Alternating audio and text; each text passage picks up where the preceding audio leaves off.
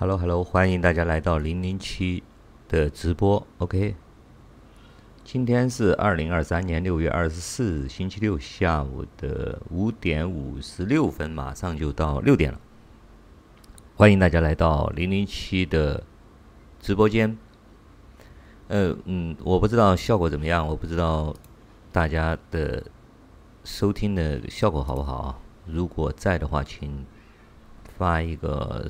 发一个字上来啊，给姐看一看啊！我想先首先反馈一下，大家能不能听得到？大家能不能听得见？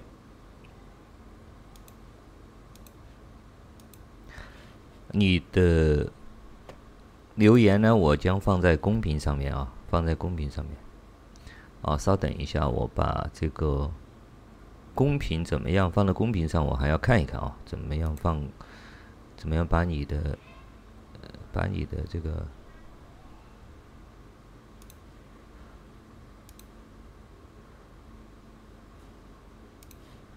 稍等，稍等，OK。Hello，Hello，Hello，大家好，大家好，嗯，打字上来，欢迎大家打字上来。你有什么要说的？因为零零七的现在设备换了啊。以前的有一些设置要重新设置一下，然后今天我不知道大家能不能听到我的声音，听到我声音的请打一个字上来，请打一个字上来，欢迎大家。我现在先首先要把大家的这个字幕啊，先把大家的字幕放上来啊，稍等啊。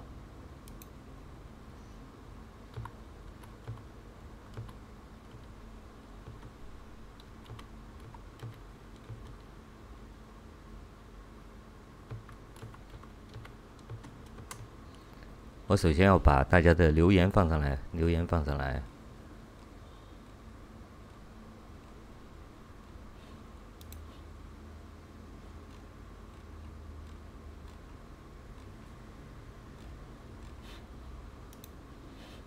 哦，这个东西还要稍微等一下哦。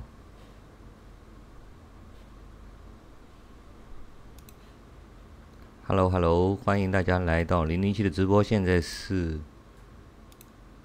二零二三年的六月二十四日星期六，现在是马上六点，我准备六点钟开播，现在还有一分钟，不知道大家能不能看到？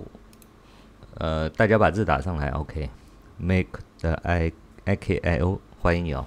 好的，把 OK，欢迎你，欢迎欢迎，听到声音吗？声音很清晰吗？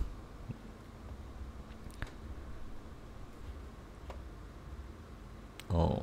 我还要，我我突然忘记了怎么样把大家的，突然忘记了怎么样把大家的，把大家的，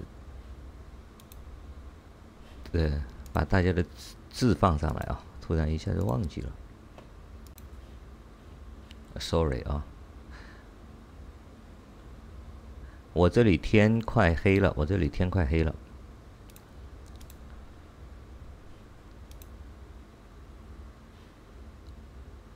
呃，稍等一下，我突然一下子忘记了怎么样把大家的，怎么样把大家的，怎么样把大家的留言打上来啊？怎么样把大家的留言打上来？稍等一，稍等片刻，我们马上开始。稍等片刻，马上开始。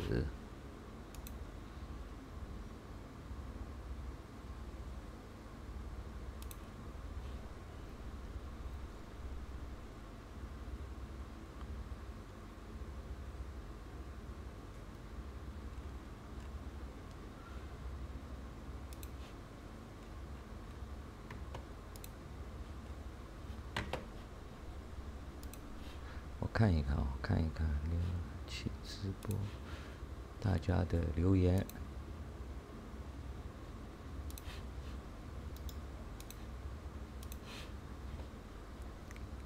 啊，声音绝了，是吗？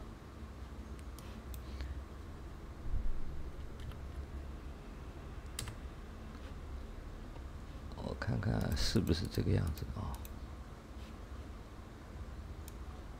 我今天没有呃没有设置的很好啊，把大家的这个留言没有设置的很好，现在暂时这个样子给大家看一看吧。我下一次再好好设置一下，因为今天今天没有设置成功啊，今天没有设置成功，不好意思啊，大家啊，再稍等一下，我再看一看。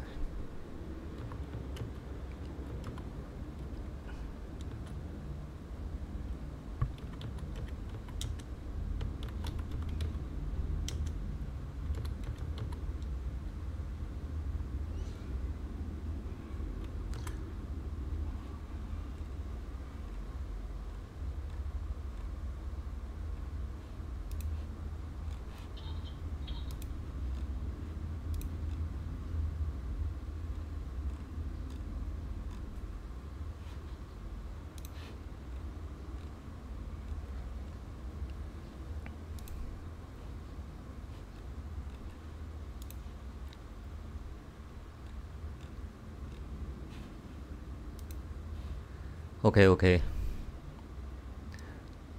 太小了，把它放大一点，截一部分来放大一点，应该是可以截一部分放大一点，不然这个太小了。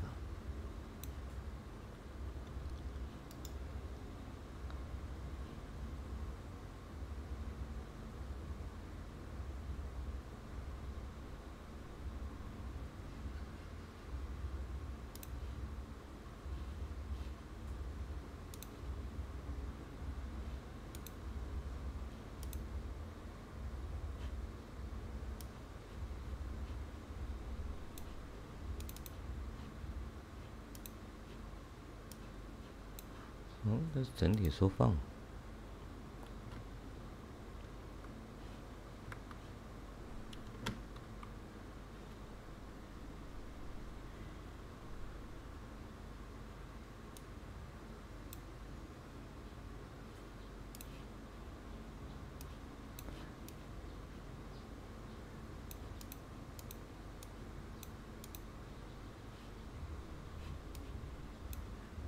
好像是有点小哦。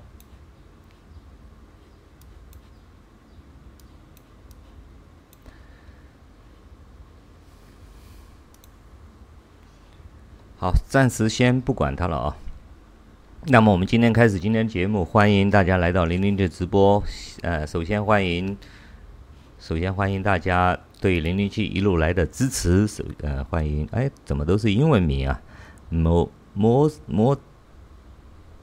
M 吃 R K I O 啊，欢迎你。那么今天话不多说，我们先说今天的节目的重要内容啊。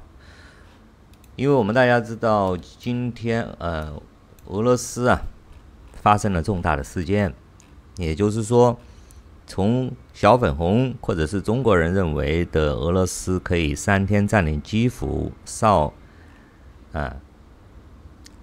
然后就是，呃，可以就说闪电战就把乌克兰就搞定了，啊，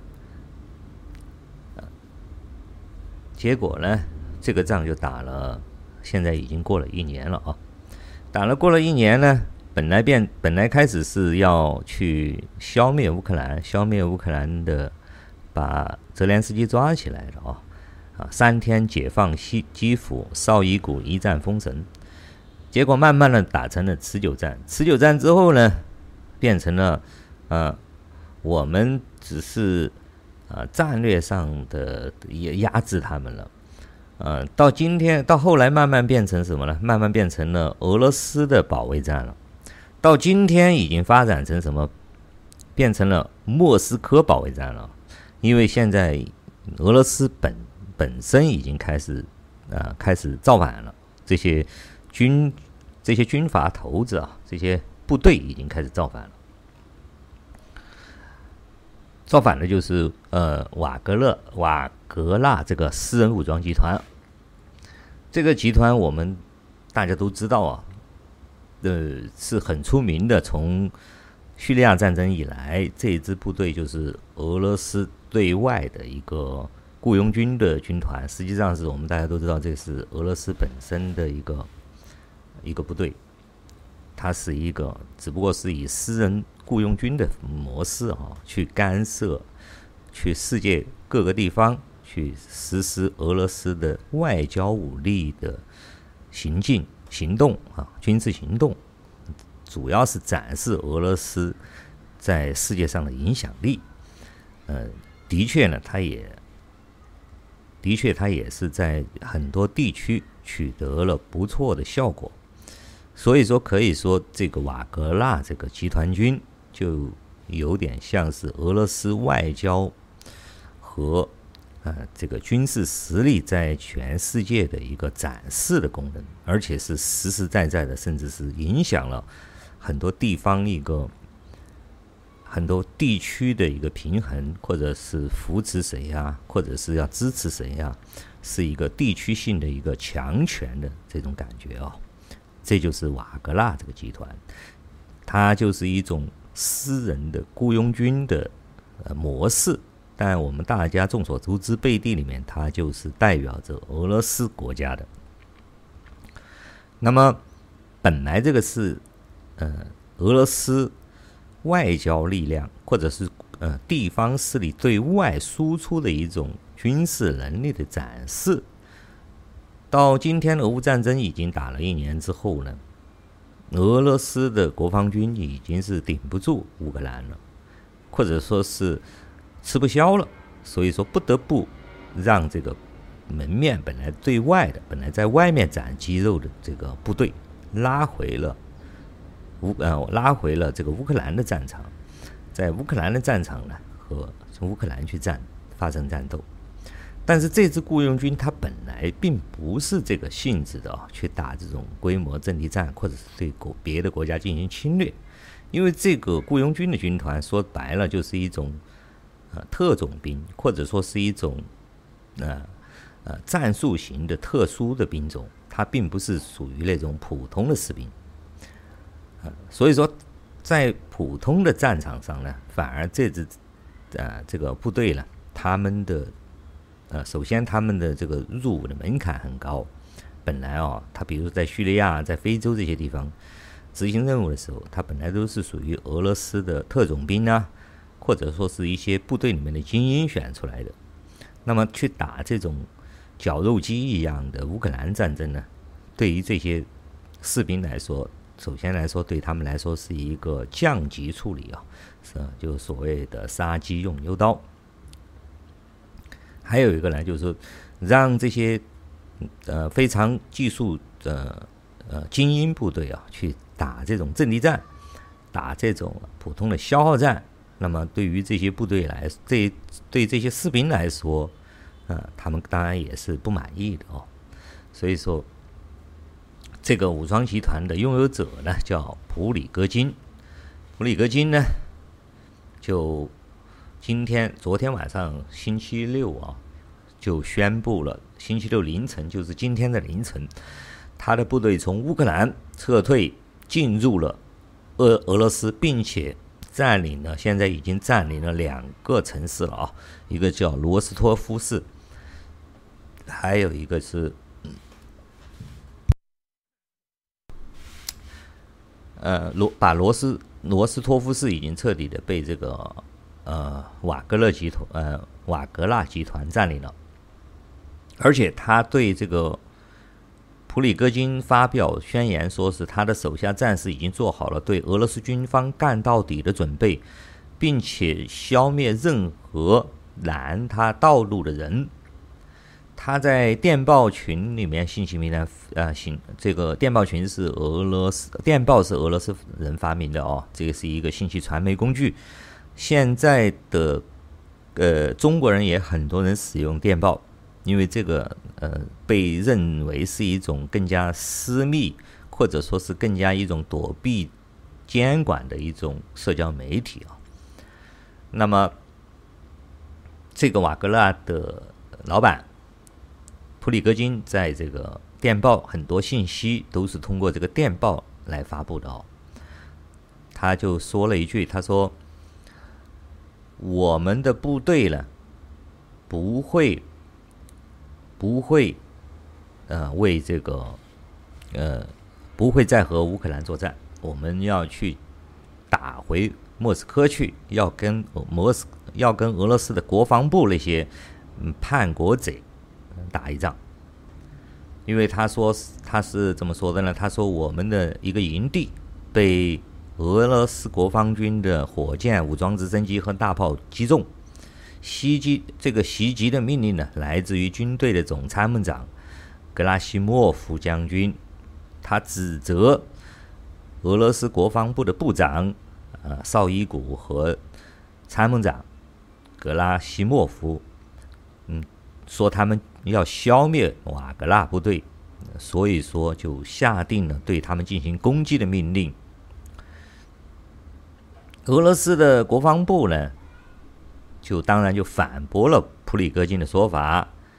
俄罗斯的联邦安全局，呃，就说我们呢要对普里戈金启动刑事调查，指责他发动武装叛乱。根据俄罗斯的总总检察长说呢，这个罪名最高惩罚是二十年监禁。官方的俄罗斯官方通讯社塔斯社是这么说的啊，说俄罗斯的总统普京正在从相关的机构获取全天候的汇报，随时了解这个武装政变的企图。根据各大媒体啊，不管是路透社、BBC 还是 CNN。各种媒体报道呢，是今天在莫斯科，现在在当前在莫斯科街头已经出现了大量的军车，而且呢，华盛顿的消息说是白宫正在监测局势，并且和盟友和伙伙伴们在一起在磋商，呃，会发生什么情况？那么，俄罗斯的。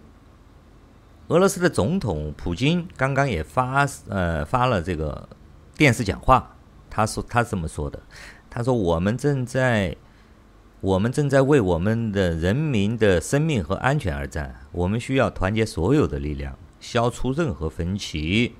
我们正面临着叛国的行为，参与叛国的每个人都将受到惩罚，我们的回应将是严厉的。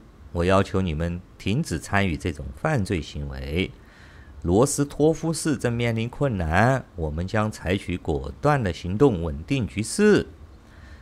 他还说，任何对抗军队的人都是叛徒。我们将会取得伟大的胜利，我们将会变得更强大。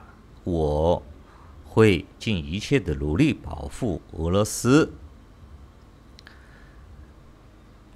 为了反对俄罗斯呢，整个西方的战争和信息机器全力开动。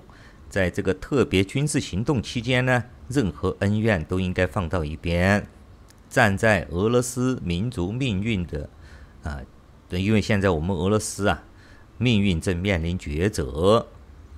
俄罗斯武装力量已经收到必要的命令，以消灭那些组织武装暴动的人。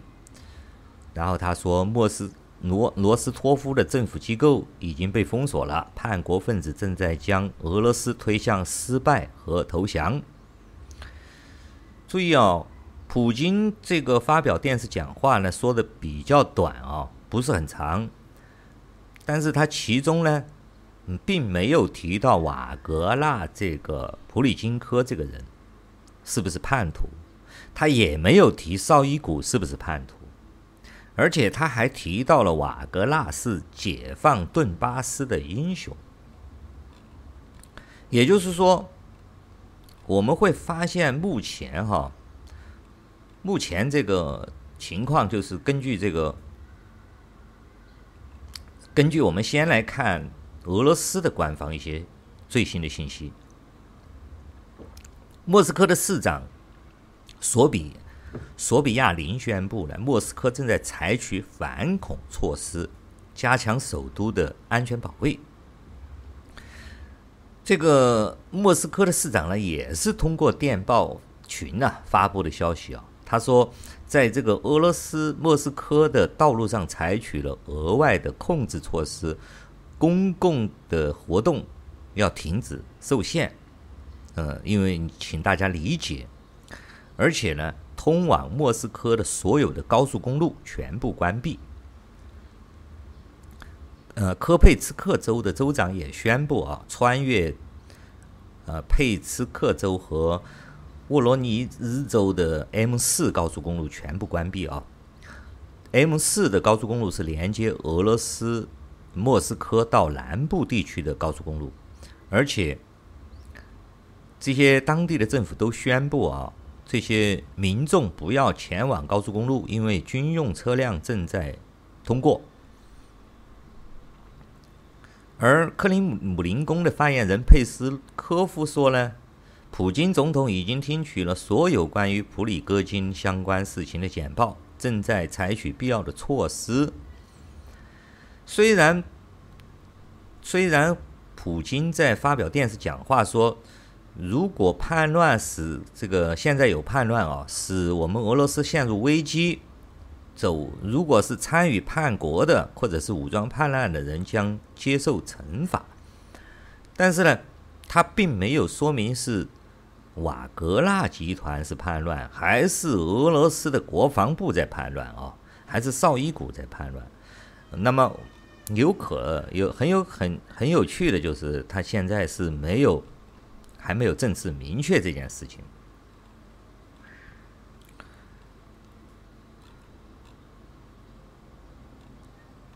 那么，哦，欢迎大家临时工晓得，欢迎你啊！舔共特工队，好，欢迎你啊！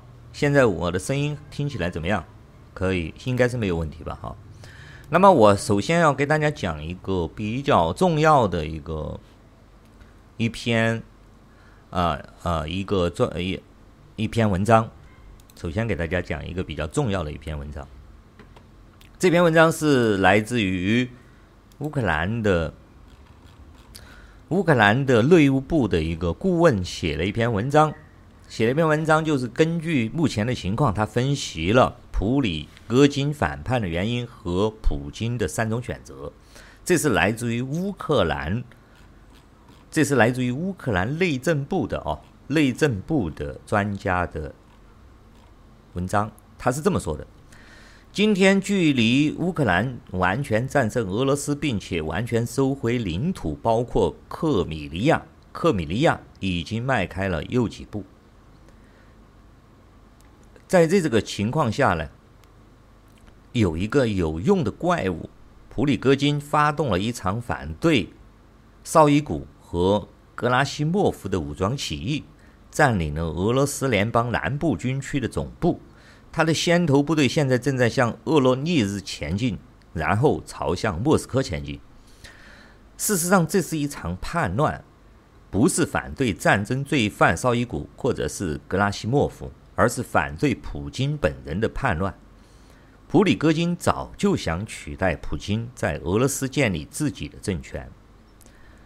是什么真正的动机促使普里戈金发动武装叛乱呢？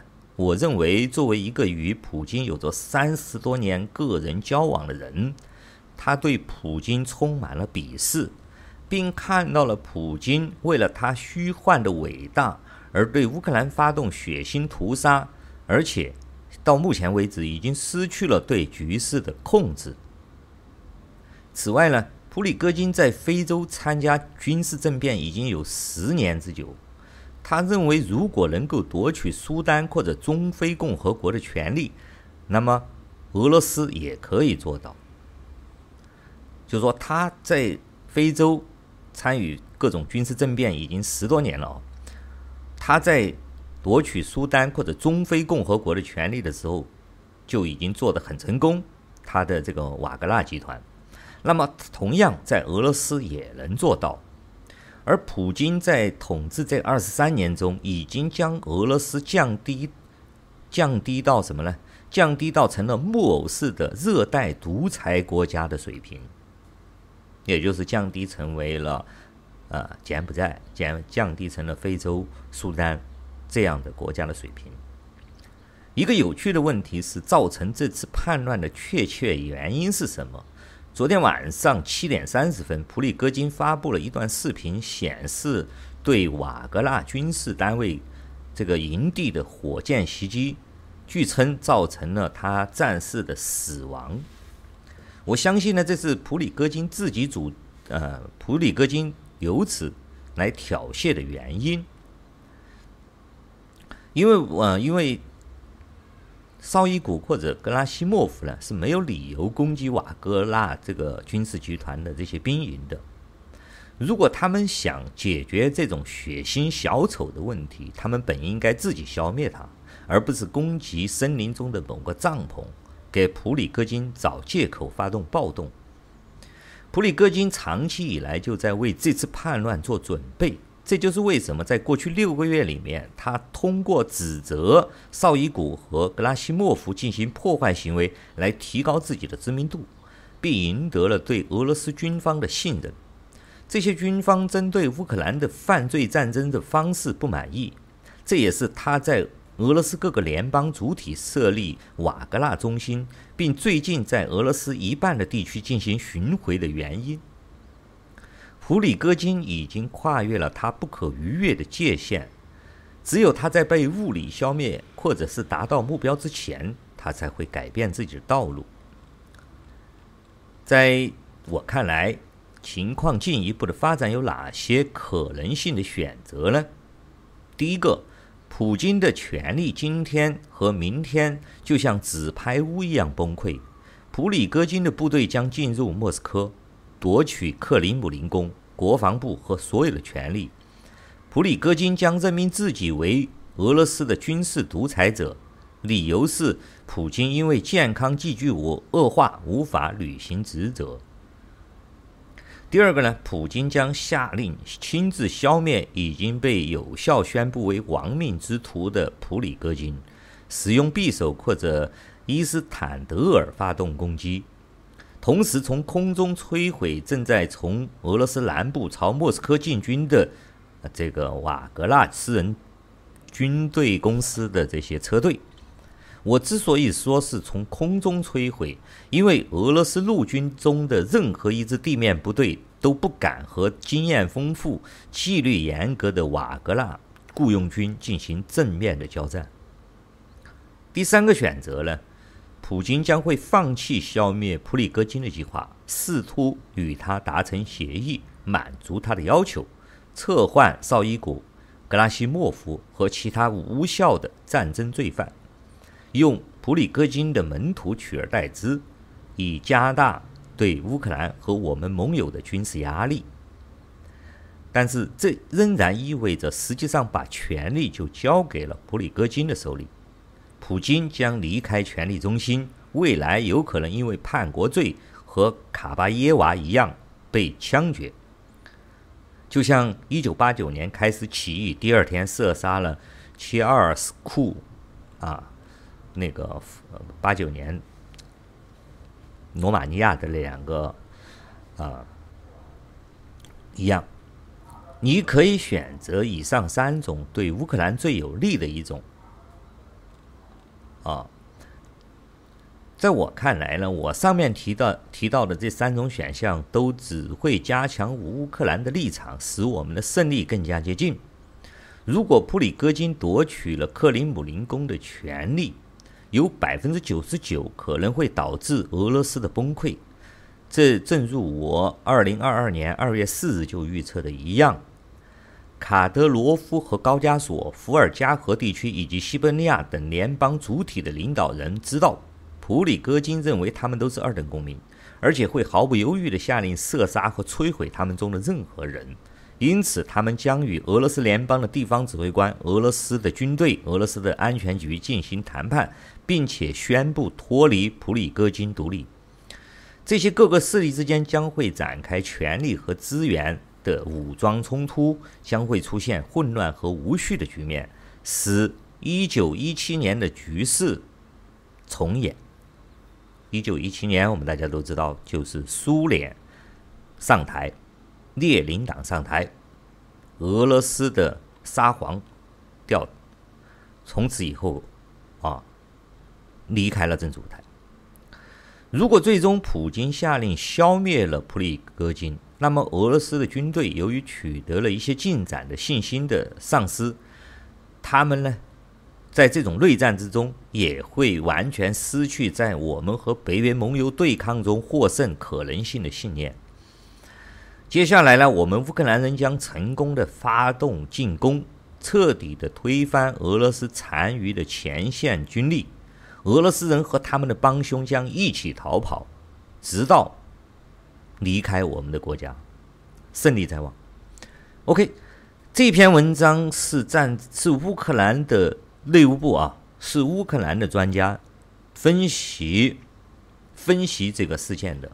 所以说，我们看事物呢，从不同的角度来看。比如说，我们看中国的小粉红是怎么说的呢？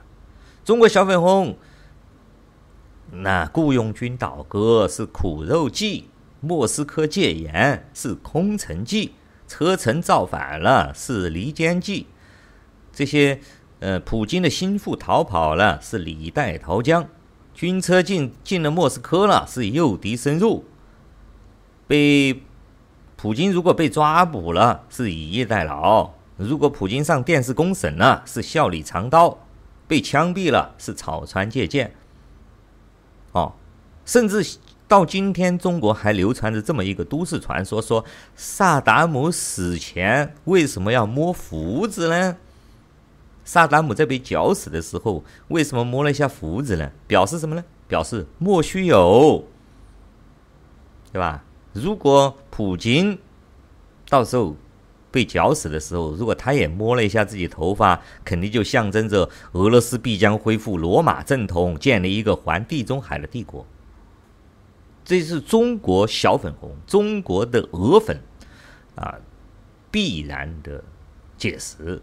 当然，这个嗯，这种啊这种雕这种飞盘呢是比较难雕的啊。可能要胡锡进这样的水准的人才能雕得出来，呃，那么我，OK，舔共特工队欢迎你啊，OK OK，大家欢迎大家留言上来，欢迎大家打字上来哦，有什么想说的，有什么想聊的，或者是有自己的观点和看法，欢迎大家直接打上来哦。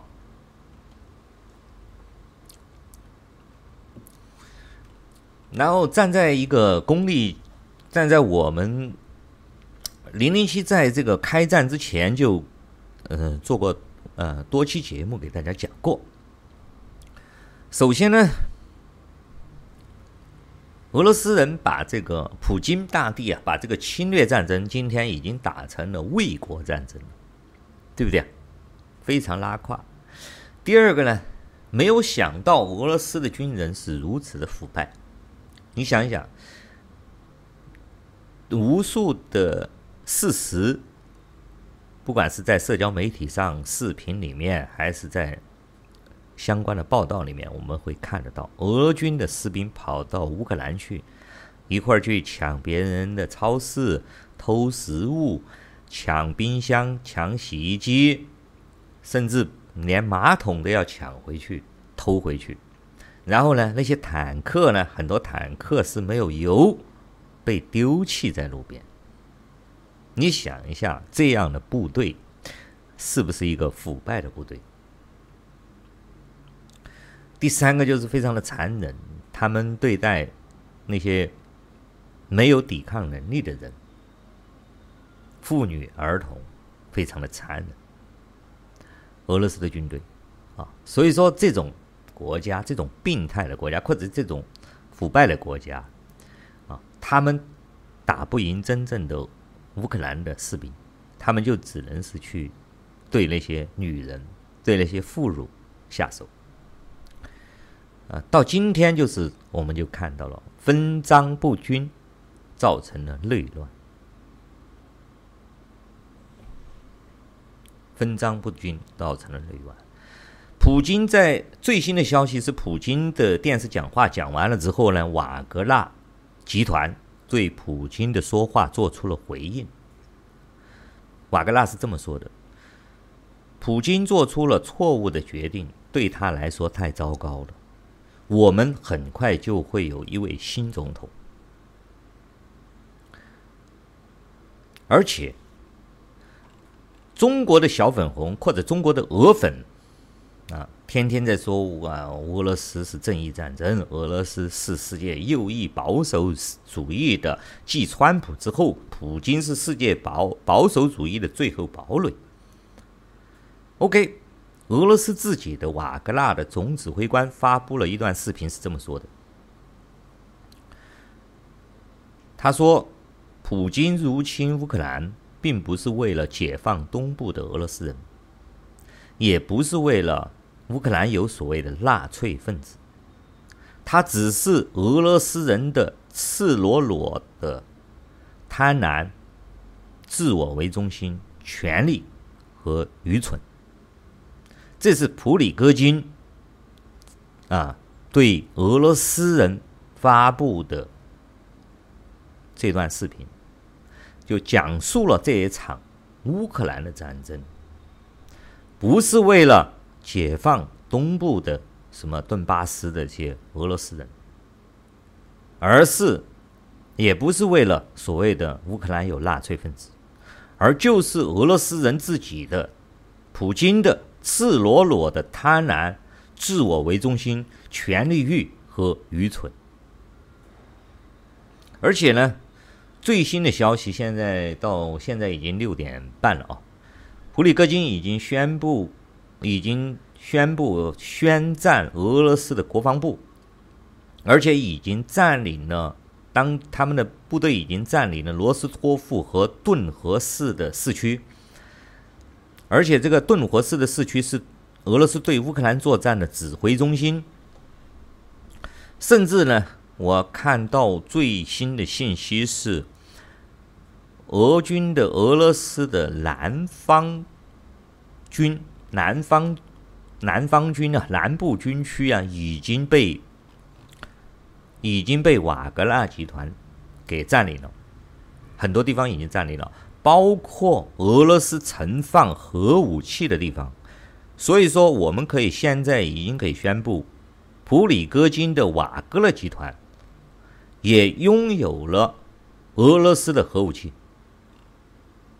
也就是说。很快，所以说普京的发言我们也看得出来，普京不敢直接宣布瓦格纳的这个普里戈金是叛徒，因为对方已经有了强大的实力了。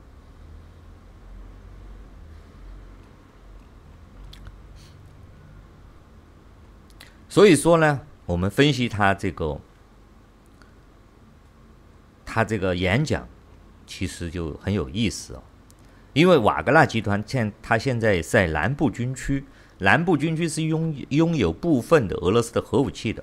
瓦格纳的集团现在已经，呃，已经据说已经占领了南部军区的核武器的那些地方，但是具体的现在信息还不太明确啊。所以说，普京发言是仍然称呼瓦格纳的战士为英雄。但是他没有提是普里戈金是叛徒呢，还是绍伊古的是叛徒，也没有明确说谁该负责任。所以说，何以何以毫不夸张的说，普京已经搞不定国内的这些军阀了。这个就是标准的军阀了。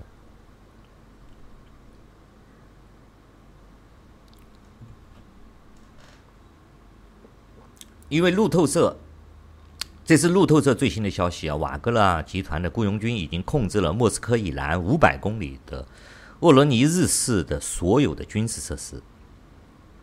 然后呢，俄罗斯的目前的莫斯科宣布，莫斯科当局就宣布了这些地区全部实施反恐管制，限制所有的人员、行人、车辆出入，并且对通讯网络也实施掐断。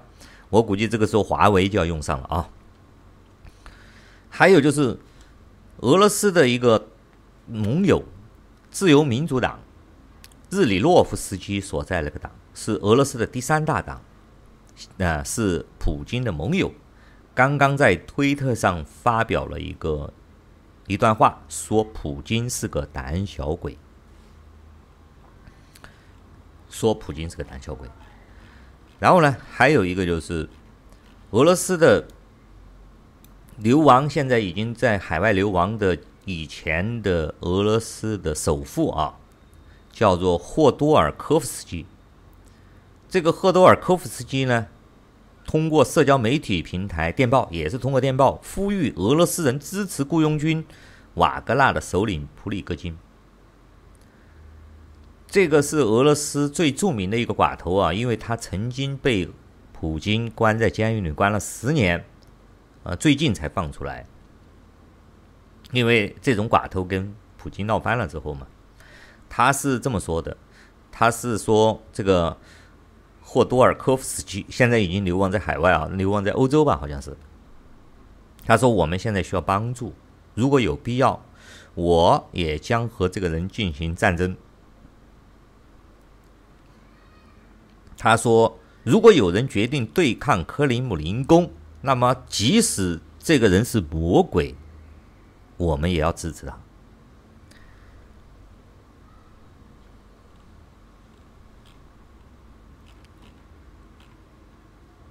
而瓦格纳的这个普里戈金说呢，他手下的战士已经做好了和俄罗斯军方干到底的准备，并且呢，目标。就是直扑莫斯科啊，直扑莫斯科。说到这里呢，我想大家非常有趣啊，就有点像什么呢？有点像《三国演义》，我们大家中国人最熟悉的《三国演义》啊，《三国演义》的时候，黄巾起义之后，就开始那个皇帝搞不定了之后，啊，呃。就请了董卓进京，对吧？叫做清君侧。董卓呢，就说我要来帮你解决一下这个皇帝搞不定的哦，皇帝这这你们都打来打去的，我我们来秦王来了哦。现在呢，普里戈金的说法也是因为这个国家。为什么要发动？俄罗斯为什么要发动这场战争呢？为什么要发动这场对乌克兰的战争呢？是因为绍伊古和俄罗斯的国防部这些人欺骗了普京，欺骗了俄罗斯。他们发动了这是一场不正义的战争，而且他们这场战争是一个谎言。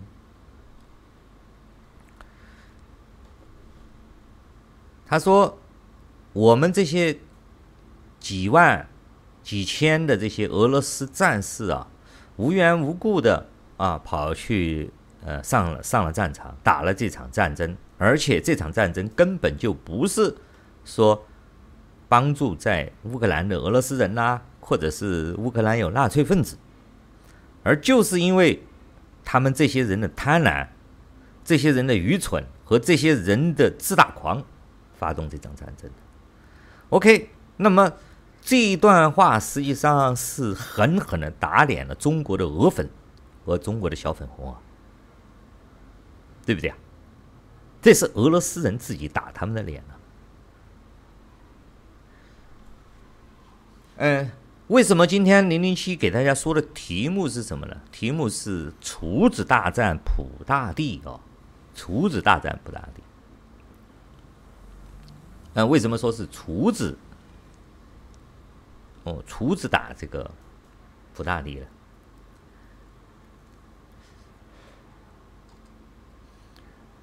哦，普里戈金，普里戈金，你，嗯，我再给大家说一说普里戈金批评俄罗斯国防部和批评他现在没有直接批评普京啊，只是说什么总参谋长啊、国防部长啊，说他们这些。为什么要发动这场战争？他是这么说的：“他说，克里姆林宫今天发动入侵乌克兰的战争的理由是陆军最高将领编织的谎言，是因为这个国防部长绍伊古和总参谋长格拉西莫夫将军严重无能，而且试图欺骗俄罗斯社会和总统。然后呢？”嗯，把这个乌克兰妖魔化了之后，产生了一种疯狂，所以说要去侵略别人，而且他们还制造，故意制造一个制造一些谣言，说北约要和乌克兰一起来进攻我们。为什么他要这么干呢？他说这些绍伊古啊，还有这个呃拉希莫夫将军呢？是因为这样，他就可以做元帅，就可以获得，啊，不打仗嘛。你打了仗之后，就可以啊，成为一个啊英雄，或者是获取更多的利益。而且呢，最重要的是呢，他们这些政治精英，俄罗斯的这些统治集团，是很贪婪的，想干什么呢？想去侵吞乌克兰地区的财产。想去瓜分这些地区的财产。他说，在顿巴斯那一带啊，顿巴斯有大量的偷窃和盗窃、抢劫行为，都是俄罗斯人干的。但是他们还想要更多，这就是普里戈金、瓦格纳集团对。俄罗斯这场乌克兰发动乌克兰战争的控诉，或者说是对他们的批评。OK，这是不是让小粉红？这是不是让小粉红们？嗯、不用我们说，就他是不是像让这些小粉红是不是已经是无言以对了呢？当然，小粉红是没有脸的、哦。好。那么稍微再介绍一下这个普里戈金。普里戈金呢，他是一个俄罗斯的餐饮业的寡头，和普京有三十多年的交情的好朋友。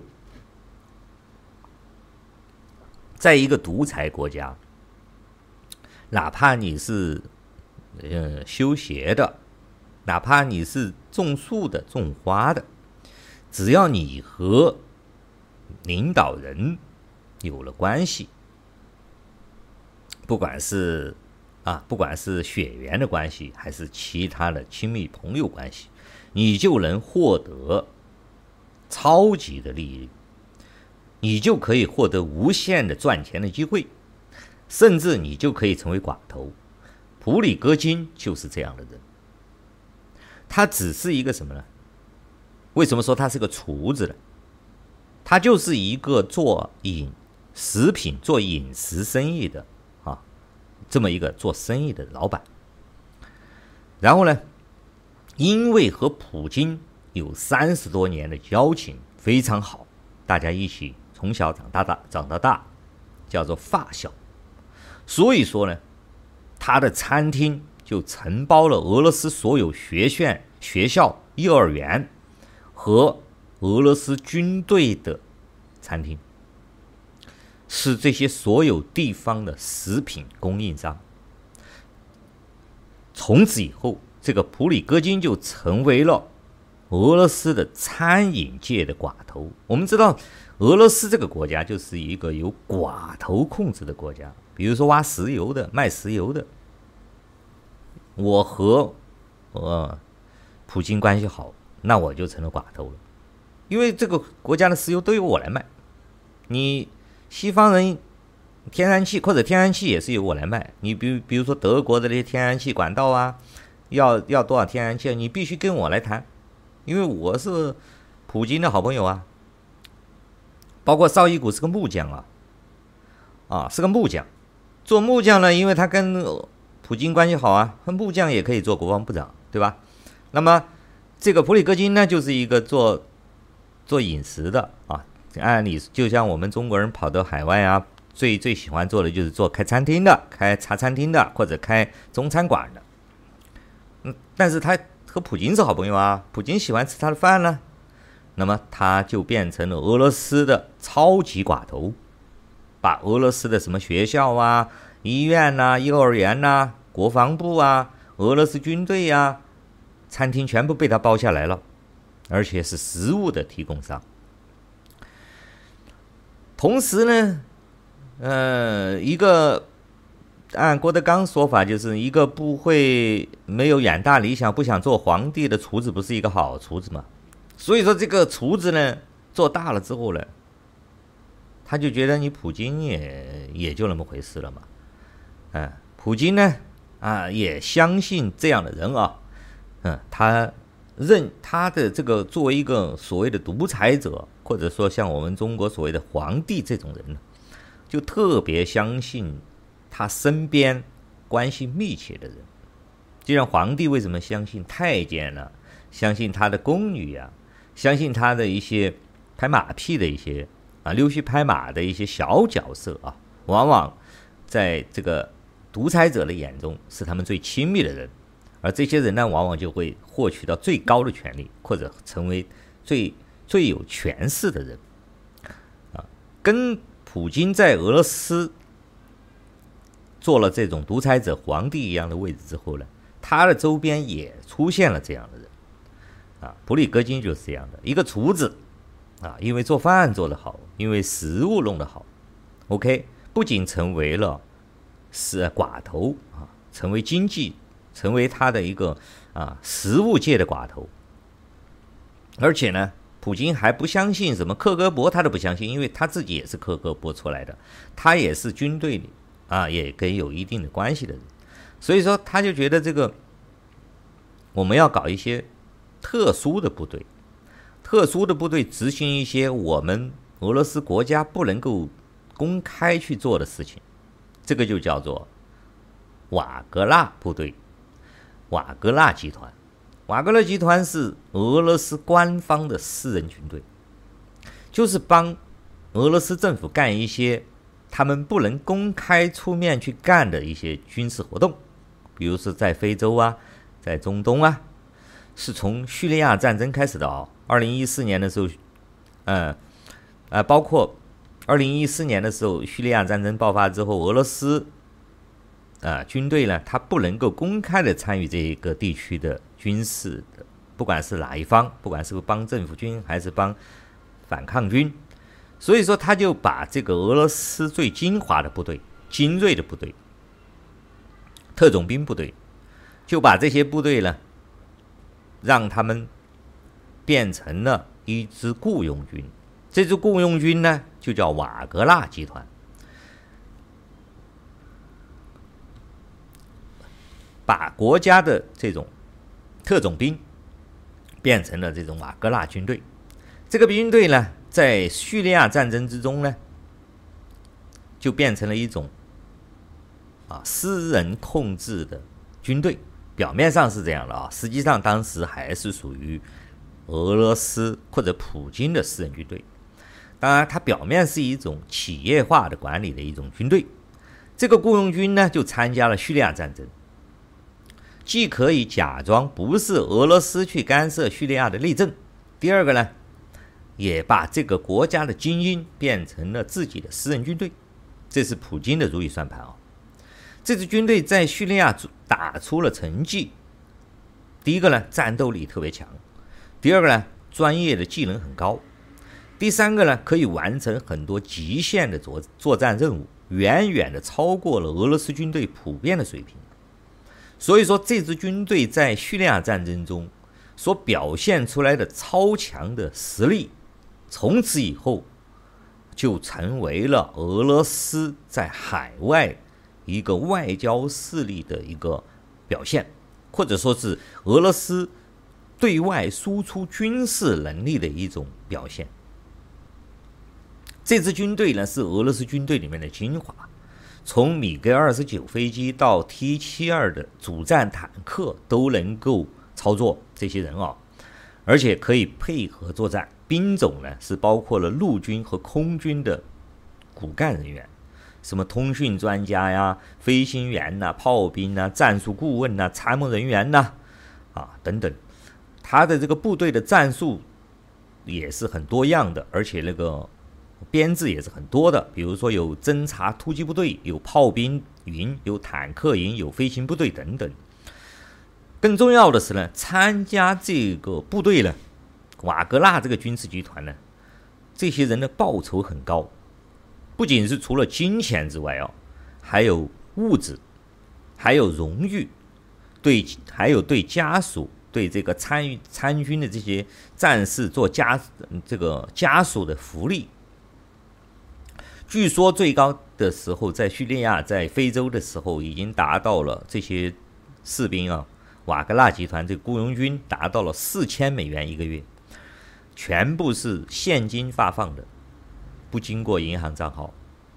当然，嗯，参加乌克兰战争之后呢，因为乌乌克兰的国防军已经啊、已经损失太大了。没有办法再补充兵员了，所以说不得让不得不让这个瓦格纳集团呢，啊，招量招了扩招了，因为他瓦格纳集团本来就只有几千个主力的就是这种特种兵，因为这种特种兵不可能有大量的人马，所以说为了这次乌克兰战争呢，国防军已经不够用了，那么就让这些瓦格纳军队去打。让瓦格纳军队呢？瓦格纳军队不可能把这些精英派上去送死嘛，所以说就在俄罗斯就大量的招兵，据说是把监狱里面的犯人呐、啊，把这些流氓啊，把这个社会上的渣子啊都招进去了，去参与这个参加参与这个战争。但是虽然标准也也比俄罗斯军人的那个普遍的素质要高，但是相对来说就。呃，素质就差了很多，比以前啊，比之前特种兵精英部队像飞虎队一样的这种就差了很多。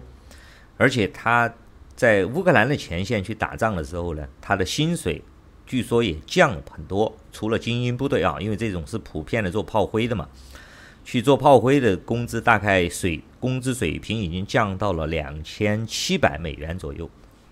也就是说，以前呢，在非洲或者在叙利亚战争的时候，这些瓦格纳的雇佣军的月薪大概是四千美元。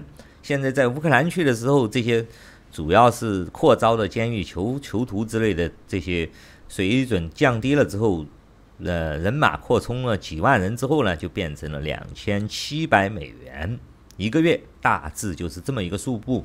这是根据美国的情报机构的美国的情报机构的一个。啊，信息啊，而且据美国的情报信息是，瓦格纳在乌克兰的战场上呢，现在是每个月要花费超过一个亿美元啊。这一个亿美元是只是付军，只是付这些呃雇佣军的啊工资的啊，工资和抚恤金的啊。因为现在的抚恤金是一百万卢布啊，如果这个瓦格纳的战士死在了这个乌克兰的前线呢，他们每一个人的抚恤金是一百万卢布，大概相当于呃一万三千美金左右吧。平时的工资大概是两万多，呃两千七百美金。但是呢，瓦格纳的钱从哪里来呢？他的资金来源呢，其实现在还是一个谜。啊、有有可能是来自于俄罗斯的国家拨款，但是呢，没办法查证不到的。对此呢，作为一个呃在中国待过这么久的人呢，我就觉得很简单哦。普里戈金他首先是俄罗斯的呃普京的大老板啊，普京的这个呃寡头嘛，餐餐饮供应商嘛，这个俄罗斯所有的学校啊、医院呐、幼儿园呐、军队的食堂都给他承包费，都给他承包了。那么这些承包费加上。加一点钱，不就成了他的军费了吗？这是他的，肯定这也是他的资金来源之一。而且把这些承包的啊，就像中国一样，我认识一个市长的话，那么这个市里面的绿化工程呐、啊，呃，环卫工程呐、啊，呃，把这些摄像头工程呐、啊，全部交给我，你想我那个钱赚得完吗？这个整个城市，还有把那个再把那个城市的什么？呃，宅基地呀、啊，把这些土地规划再交给我的话，你想想，城投集团那还少得了钱吗？想刮地三尺，对不对？很容易的嘛。这是它的资金来源之一。当然，它还有以前的资金来源，其实还有不少啊。还有是保护费，比如说在非洲，非洲的很多国家的金矿、木矿啊、呃、木材和。其他的矿物的这些安全都是由这个瓦格纳军队来保，瓦格纳集团来保护的。就像前去年去年中国在非洲挖金矿哦，然后把那个金矿被军队被人袭击了之后，把中国那些中国的工人还弄死了几个嘛。这个事情据说就是瓦格纳雇佣军干的。你这些开金矿的也好，你这挖矿的也好，你不交保护费，或者是你保护费交的不够，那么你的安全就无法保障。瓦格纳干什么的？瓦格纳就是干这个的。他在中非、在苏丹、在叙利亚就是干这个的，尤其是在非洲啊，他是干的最上游的，他是安全方面的保障。中国是干什么的呢？中国就是去挖矿的。中国就是去那些地方偷矿的，啊，去强抢那些矿，啊，那么你要强抢那些矿，和那些当地的那些土豪也好，当地那些统治者也好，谈好了，我们要把你那些矿抢了、偷了、卖了，这就成了我们的了，你就是一种强盗行为。但是你这些强盗行为需要有军事武装来保障你啊，谁来保障呢？就是瓦格纳集团。所以说，中国和这个乌俄罗斯的瓦格纳集团。是一种这样的一个关系，我想请大家注意啊，是这么一种关系，特别是在非洲，非洲的各种矿都是被中国人去掠夺的，但是你中国人凭什么能掠夺我的矿呢？凭什么呢？凭的是什么呢？凭的就是瓦格纳的军队的抱负。瓦格纳军队的战斗力，而不是非洲的那些军队啊！非洲那些军队和瓦格纳相比，都差得很远的。而且瓦格纳在当地也有雇佣军。我们要理解这种关系啊！我们要理解中国跑到非洲能够大发展，能够在那些当地能够在那里横着走路。最核心根本的原因不是你有钱，就像你是一个财主，你很多钱，我在你那里投资，你能横着走路吗？你分分钟被人抢。比如说你中国，你中国人有钱了，你去，你去缅甸，你能横着走吗？你分分钟被那个地方的武装势力把你干掉。那么中国人为什么能够在非洲横着走呢？就是因为有瓦格纳这样的雇佣军。保护他们，有瓦格纳这样的雇佣军成为他们的后台老板，这是一个狼狈为奸，在非洲去掠夺当地的资源、奴役当地的民工、挖当地的矿的根本核心的原因，而并不是你在那里修什么路啊、铺什么桥啊，不是这个。我希望大家注意，啊，这就是一个中国和俄罗斯为什么说是我们战略合作无上限？普呃，习近平要和普京这么说，有很多利益，他们有很多利益，不仅仅是中国给他俄罗斯供应什么什么的，还有很大一部分利益就来自于在海外的这种扩张。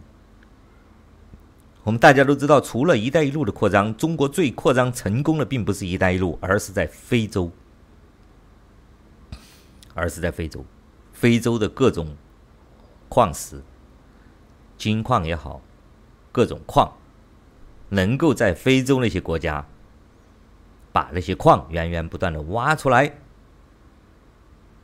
能够使用非洲的卢工，核心的原因。就是在于由瓦格纳集团提供军事保护。OK，就说到这里。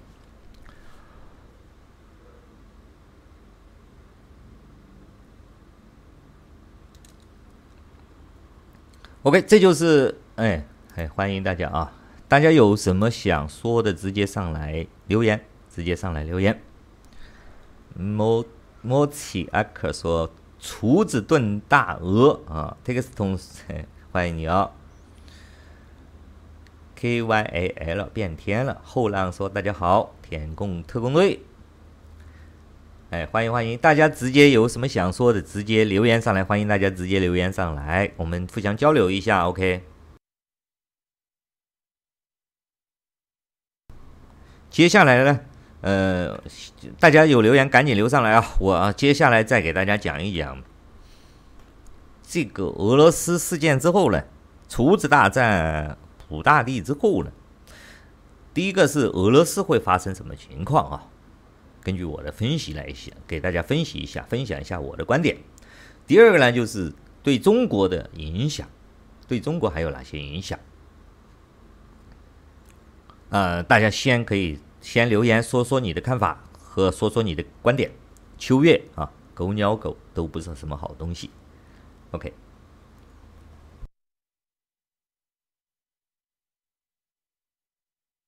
好，稍微等一下，我们马上就开始。那大家先有什么留言就赶紧留上来，赶紧给大家来有什么最新的信息。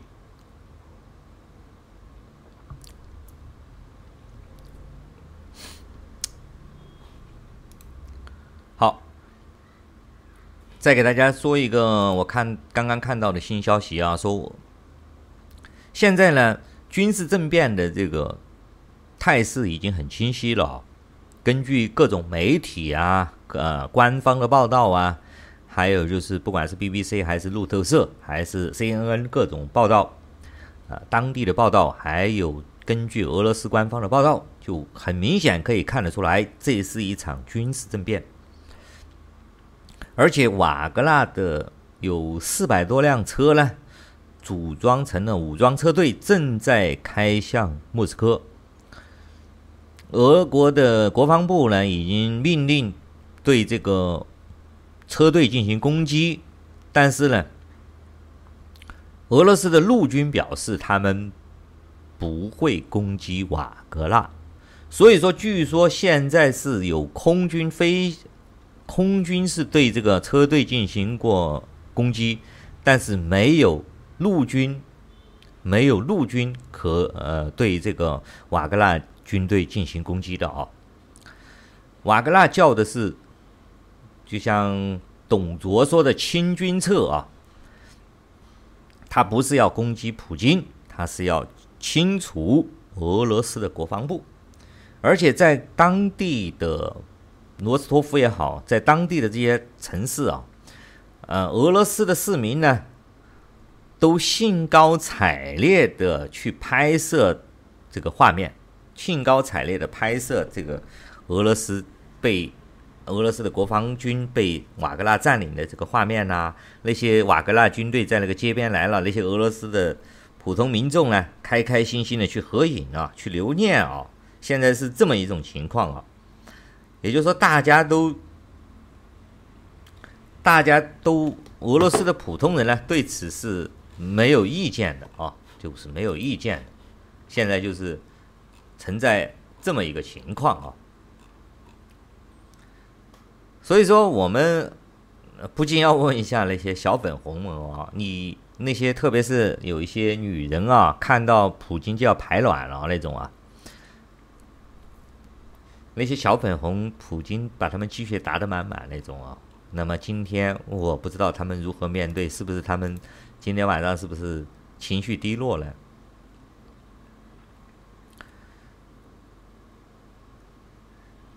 而且今天有一个传言哦，说普京情绪非常低落，无法就普里戈金正在进行的政变做出任何决定。他提出呢。将国家的控制权交给他的秘书，呃，帕特鲁舍夫，但是这个帕特鲁舍夫呢，拒绝了。当然，这个不是不一定是真的啊，不一定是真的啊，这只是现在传出来的一个谣言，或者说是一个信息吧。就说普京，你想嘛，厨子。这个厨子他也，你说他是好人吗？这个厨子，呃，是雇佣军啊，是一个做饭的厨子啊，M Y L 啊，厨子是比普京更凶残的人，对世界都不好啊。Pragus 说，普里戈金时机已到，今日起兵啊，黄天当立吗？按照小粉红的说法，俄罗斯驻华大使馆报名参军的人应该排队比美国大使馆还要长。OK，好，还有大家有留言直接留上来，我给大家读出来，因为呃，我希望大家多讲一讲，大家多来来给交流一下哈。我再说一说，俄罗斯会发生这个内战或者说是崩溃啊，这种情况是很多人没有想到的。其实前几天呢，俄罗斯已经有自由军了啊，已经有自由军。呃，反抗军的出现的了，实际上这并不是今天才开始的啊。首先，我们来说一下，就是说，普京发动这场对乌克兰的战争呢，首先来说，他是打不赢的。在整个西方阵营都站在了乌克兰的一边，不管是提供军事设施还是提供人道主义援助之下了。可以说，俄罗斯的军队是打不赢乌克兰的。这是首先我们要知道，这是一个最重大的前提。所以说，乌俄普京发动了这场战争，首先它是不义的战争。所以说，全世界的西呃不是全世界，是西方国家。以美国、北约为首的国家是站在了坚定的站在了乌克兰的一边，乌克兰要什么就有什么。你想嘛，是通过了租借法案。二战的时候，俄罗斯，呃，当时能够所谓的苏联能够保卫莫斯科，莫斯科保卫战、斯大林保卫战能够不被德国打败的根本原因，并不是说俄罗斯人有苏联人有多厉害。而是英美通过了租借法案，援助了大量俄罗斯的武器弹药，包括什么民用设施，连牛奶、连那个牛肉、连皮鞋、军靴都援助了。这样呢，俄罗斯才能够真正的，嗯，当时不是俄罗斯，苏联才能够战胜啊德国。所以说二战呢。我们一般的叫做苏德战争，叫做苏德战争。苏德战争最根本就是啊，美国和英国通过了租借法案，可以把这个武器弹药不断的提供给苏联。所以说，战后之后，二战之后呢，苏联就成为了世界第二大制军工国、军工制造国。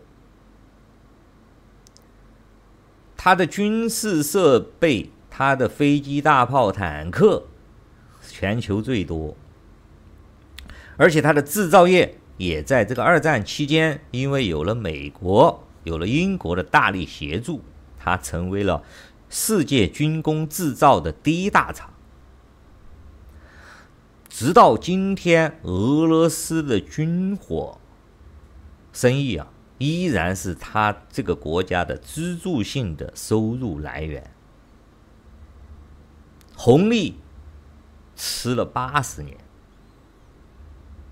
所有的这一切都来自于当时的租借法案，来自于美国人和英国人对他进行的大量的这种援助、援建、军工厂。吃红利吃到了今天，比如说，你看世界上卖的最多的武器啊，有一款叫 AK 四十七，连中国的中国的军用的枪都是三都是俄罗斯的，都是六所谓的中国的中国的那个步枪也是一种山寨或者一种翻版的。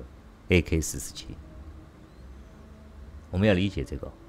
那么今天，美国又通过了对乌克兰的租借法案之后呢，乌克兰是你凭你俄罗斯是永远也打不赢俄乌克兰的，因为乌克兰的武器弹药是不会停止的，不会停止供应的。那么在这个前提之下，你乌你俄罗斯要死多少人，你才能打打得过乌克兰呢？所以说你就不可能打得赢，就这么简单。那么在这场本来是一个所谓的闪电战，最后变成拉锯战，最后变成了攻坚战，到最后变成了莫斯科保卫战，在这个战争之中。俄罗斯的这些军人不是傻瓜呀，他们是长脑袋的，他们有脑袋可以思考的，他们不是炮灰呀。啊，比如说车臣共和国的那个小马哥，他为什么就做了网红部队了呢？喊得比谁都凶，但是真正的你叫他上战场，他上战场吗？他跟在你俄俄罗斯的军队屁股后面去打秋风就可以，他真正的就不会去打攻坚战的。对不对？他就打治安战，哦，他就最多跟着你屁股后面给你捡战利品，啊，或者是打两个打打几个兔子，他就是玩这个的，就有点像什么呢？就有点像蒋介石。蒋介石当年打内战的时候，他的军队号称有一百万的，啊，但是我白崇禧，我的广西军，啊，我云南军，我云南的军队。我四川的军队，我湖南的军队，我东北的军队，我这些各个地方的军头，我为什么要去给你卖命呢？如果我们这些军队全部都牺牲掉了，或者牺牲掉一大半，失去战斗力了，那么我以后在这个国家里面，在你中华民国，在你蒋介石面前就没有了，没有存在的意义了。所以说，自然而然，这些人就不会。去卖命去打，打这场必输的战争，打这场打不赢的战争。大家能不能理解？乌克兰就是这样的战争。你普京派车臣的这个小马哥去打，车臣的小马哥会去在那里卖命吗？打到今天他是不可能去卖命的。你派瓦格纳，这是你的发小啊，这是你的最好的朋友啊，普里戈金啊，这是你最好的朋友啊。你看他打来打去，打到最后他已经不打乌克兰了，他反过来打你国防部了。为什么？因为我在那里打乌克兰，等于是把我送在那里。那么，当你这个普尔戈金把你的这个瓦格纳集团的这个所有的、所有的这些有生力量，呃，成了炮灰消耗了之后，那么等待你普里戈金是什么呢？你自然就从俄罗斯的政治舞台上消失了。大家能不能理解啊？所以说，现在很多乌克兰的这些军队，俄罗斯这些军队不是乌克兰，俄罗斯这些军队，尤其是啊，俄罗斯的很多所谓的以前是加盟共和国，现在是这些州，它是有一定独立性的，它并不是像中国这样的中央集权的国家，它并不是这样的国家。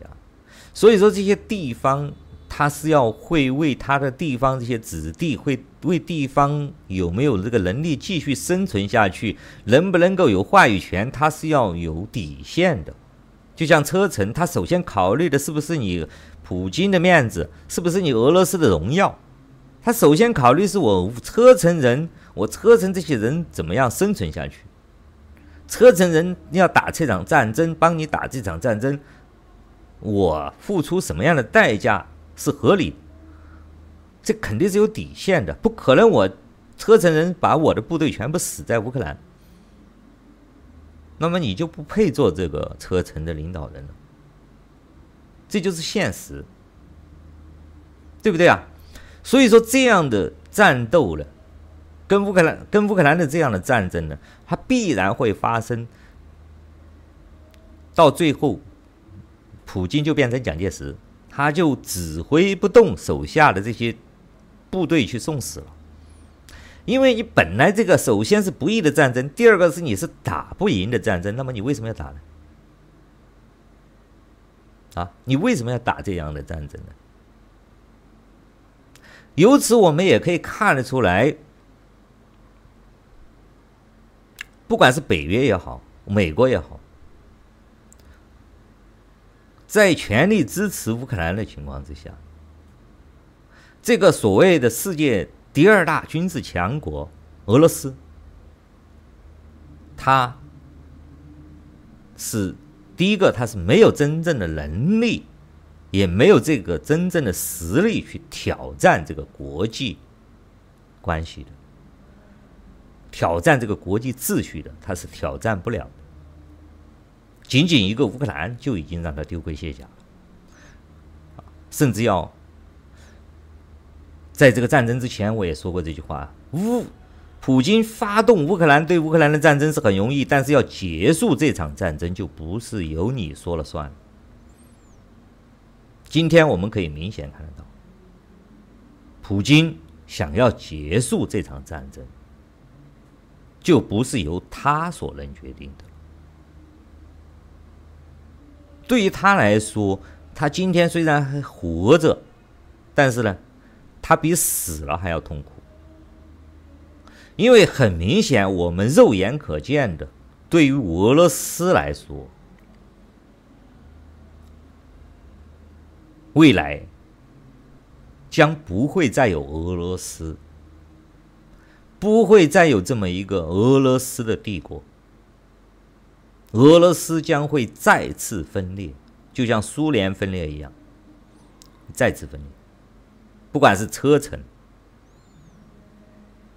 还是像瓦格纳这样的，瓦格纳这样的还有，还有可能，如果瓦格纳军队呢能够快速的占领莫斯科，能快速的把这个普京当成汉献帝一样的，把绍伊古啊，把这个俄罗斯的这些国防部的这些清军撤了之后，还可以碰，还可以奉他做一个汉献帝，瓦格纳的。普里戈金做董卓，那么还有可能啊维持一个假的俄罗斯帝国在这里，但事实上已经是很难这样做得到了。我估计是很难这样做得到了。即使你做到了，你董卓进了京了，把普京抓起来了，做了汉献帝了，但是明天的啊十八路诸侯又要来讨伐你普里戈金，又要来讨讨伐董卓。啊，不管是孙权呐、还是曹操啊，还是袁绍啊，这些照样会打回莫斯科，要讨个说法，啊，就很有可能会发生这样的情况，最后就自然变成了大家啊乱打一场，天下大乱，那么代价就是俄罗斯将会彻底解体，再会细分为不同的国家。Hello，林永生，嘿，好久不见，欢迎你哦。Parik，呃，说瓦格纳勇士每人头上都绑布条，上书“尊仆讨奸，牺牲报国”。OK，欢迎大家啊、有什么想留言的呀，想分享的也直接说啊。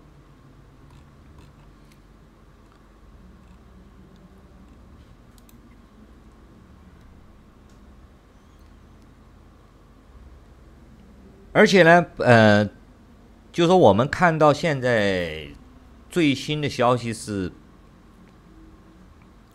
呃，瓦格纳集团宣布了，呃，普京要下台，俄罗斯要迎来下一个总统，所以说普京现在连做汉献帝的机会资格就没有了啊。那么以前可能还在可能幻想，其实。你们想一想啊，现在你站在东汉末年黄巾起义那个时候，董卓其实对汉献帝还是不错的啊，他起码还是能够做个皇帝嘛，还是没有把他杀掉，对不对？呃，但是今天呢，对于这个普里戈金来说，他会不会让你普京做这种汉献帝呢？你想做汉献帝呀，可能都很难了。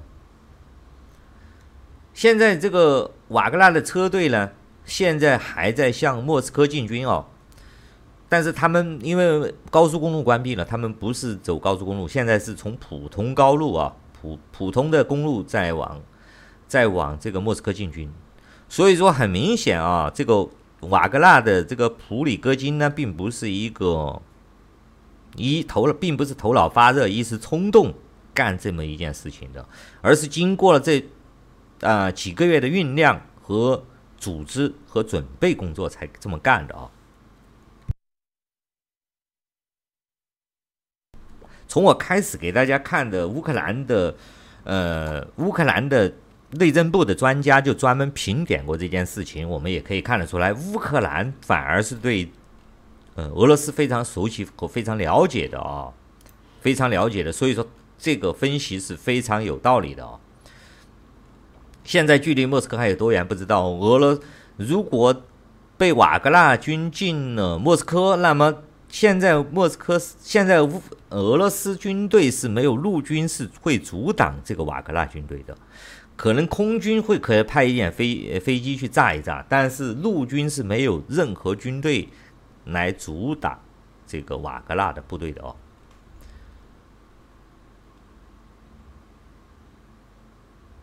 俄罗斯的自由军团，因为俄罗斯我们也知道有一支自由军团也发布消息说啊，普里戈金和绍伊古。格拉西莫夫和他们的将军们的战斗是一场争夺食物槽的战斗，也是继续摧毁和掠夺国家的机会。今天的俄罗斯是一群豺狼相互撕裂的国家。我们俄罗斯的自由公民不会让我们的人民充满在充满不确定性中恐惧。我们将结束战争。俄罗斯将会获得自由。俄罗斯的这个自由军团呢，他们的旗子是嗯白色的加蓝色的旗子哦。现在就是说，我们就在这一两天，就今天昨今天早上凌晨发生的事情，到今天才过了还不到二还不到十二个小时。那么我们现在就要看俄罗斯的陆军呢。俄罗斯的陆军如果有成建制的陆军响应这个叛军，响应瓦格纳，那么就肯定会预示着俄罗斯的这场就相当于十月革命这种情况就非常有可能发生哦，非常有可能发生。只要有俄罗斯的军队、国防军，不管是哪个部队的，现在据说是俄罗斯的天空军的司令。是赞成瓦格纳部队的哦，是他的立场是站在了瓦格纳部队的哦。如果陆军响应这个叛军，还有更多的军队要响应叛军，开始真正的啊，比如说不抵抗，到最后甚至反戈的话呢，那么再一次的十月革命在俄罗斯就很有可能发生。那么迎接普京的下场。那就不是汉献帝啊，嗯，那么他的下场将会是非常悲惨的，这是必然的。所以说，我们和未来对于普京的日子来说，所谓的普大帝的日子来说，是一个是一个按小时计算的，他的生命是按小时计算的。还有一个就是什么呢？现在的乌克兰的军队。在这个边境上面，还有乌俄罗斯的军队在和乌克兰作战。那么这些在边境上的俄罗斯的军队有没还有没有这个战斗力去战斗下去？会不会撤退？也很难说。还有就是乌克兰会不会趁机打到俄罗斯去呢？我想这个美国和北约可能会。啊，可能会做出限制啊，可能会做出限制。如果这个时候，如果乌克兰人也打进，也往莫斯科进军的话，嗯，那就好看了。那俄罗斯，俄罗斯必将会灭国，啊，必然，普京必然会下台。但是俄乌克兰人应该是不会这么干的，应该是不允许他这么干的。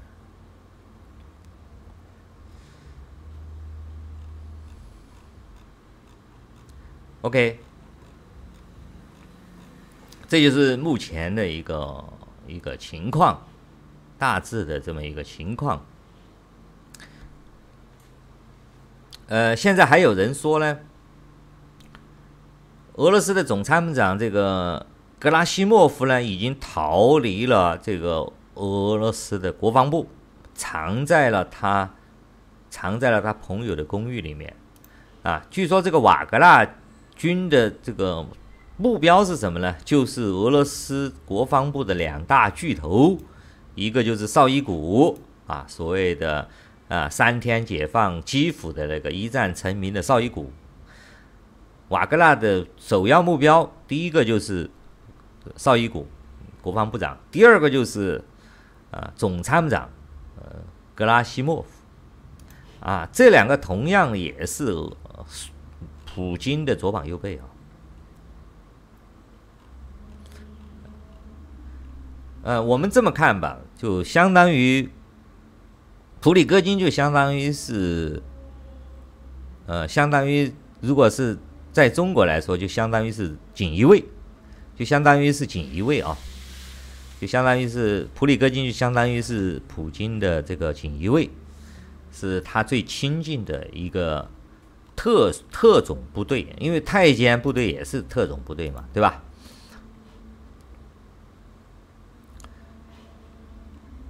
哦，最新的消息是有报道，俄罗斯的军队有有俄罗斯的军队倒戈，加入了普里戈金的军事政变啊，已经有俄罗斯的陆军加入了普里戈金了啊，已经有陆军了，而且这个这些部队呢是，呃，这些部队呢从亚速啊，从亚速开往了罗斯托夫。而且，罗斯托夫这个是一个战略重地啊，是属于俄军的南方战区司令部啊。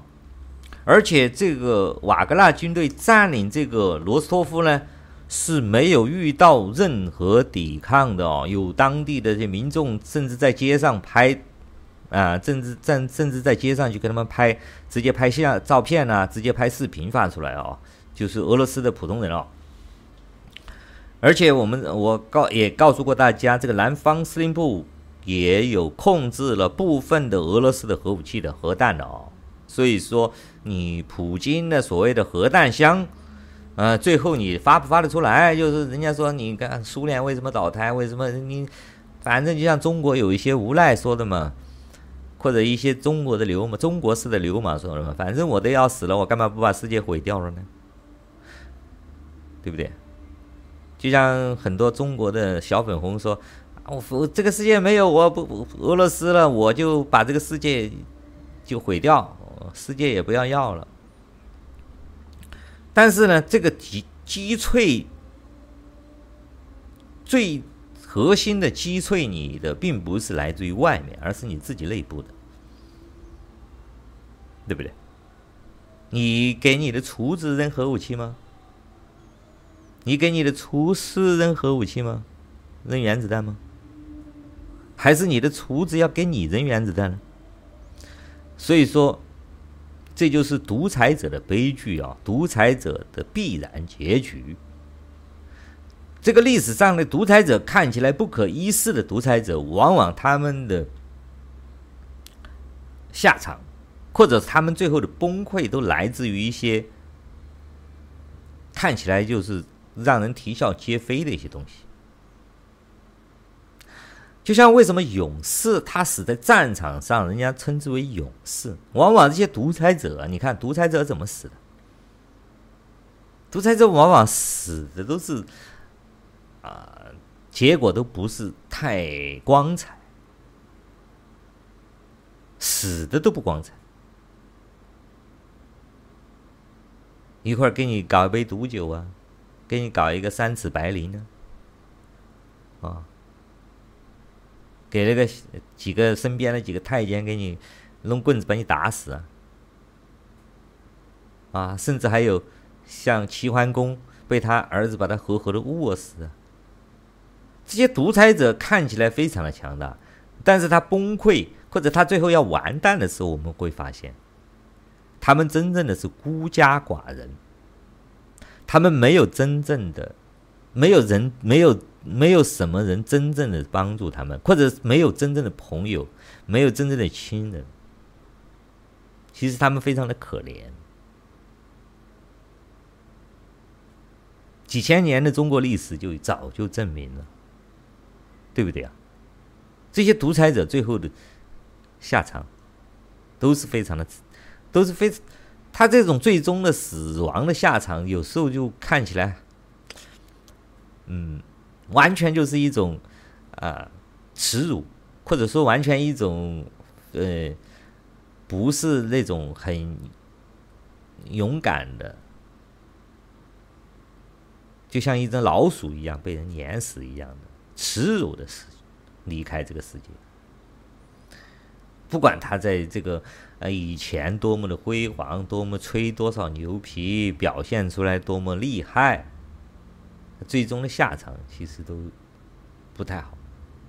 就像卡扎菲一样，你看卡扎菲啊，号称人民领袖，号称要绿皮书指指点世界，那最后还不是躲在老鼠洞里面？给一群人像一个老鼠一样的打死他，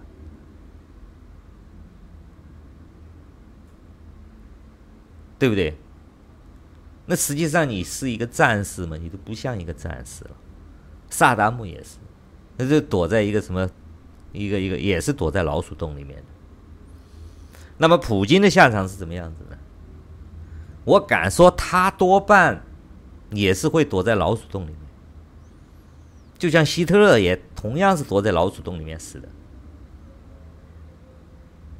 这些独裁者表面上看起来很风光的时候，好像认为他们是世界啊人类命运共同体的啊，要指点江山了，要怎么怎么样了，伟大了，光荣了，正确了，不得了了，对不对啊？但你看他们到最后的下场呢？没有几个不是躲在老鼠洞里面苟且偷生的。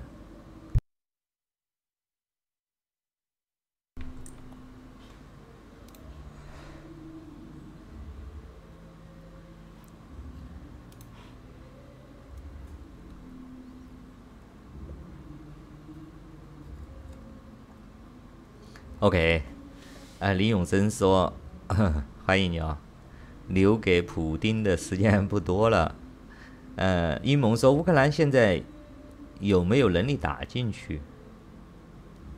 林永生说乌克兰不能跨国界、国际公约，苏联是被美国慢慢勒死的。胡锡进关于俄罗斯的说法是：俄罗斯与中国的关系从唇亡齿寒到俄罗斯的政局发展如何对中国的影响不大。啊，金正日说没有朝鲜，世界不应该存在。浮雕盘这个叛国贼应该收回我大元中土。卡扎菲的保镖都被打死了，我们中国就快收回元朝时期被窃取的国土了。OK，那么我呃顺便再说一下，除了俄罗斯对俄罗斯的这个未来的这种一个预测啊，嗯，那么俄罗斯必然就首先来说。呃，普京躲老鼠洞是早晚的事情啊，就是最近的事情啊。然后俄罗斯呢将会解体也是必然的事情。但是对于中国来说呢，也会带来一些很大的影响哦。呃，你想嘛，如果瓦格纳的这个普里戈金明天就占领了莫斯科，普京就被他抓起来了，或者普京下台了，然后他就当了俄罗斯的总统。那么中国，嗯，中国必然会马上发发电给俄罗斯。我们中国支持俄普普里戈金同志做俄罗斯总统，希望我们的友谊天长地久。嗯，中国必然会这样发发消息过去的，这是必然的。但是这种可能性有没有也有的啊？但是我在想呢，就像董卓进京一样的，普里戈金就是董卓嘛。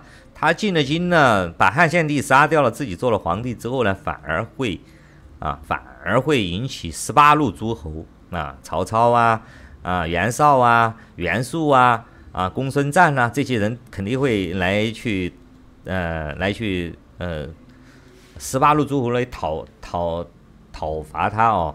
所以说，对于他来说，他进莫斯科，当然，他他也只能进莫斯科，他不进莫斯科呢，有可能是被。呃，汉献帝派一些人又把他杀掉，所以说他这种这种王朝的模式，这种模式之下就变成了一种零和博弈，不是你死就是我死。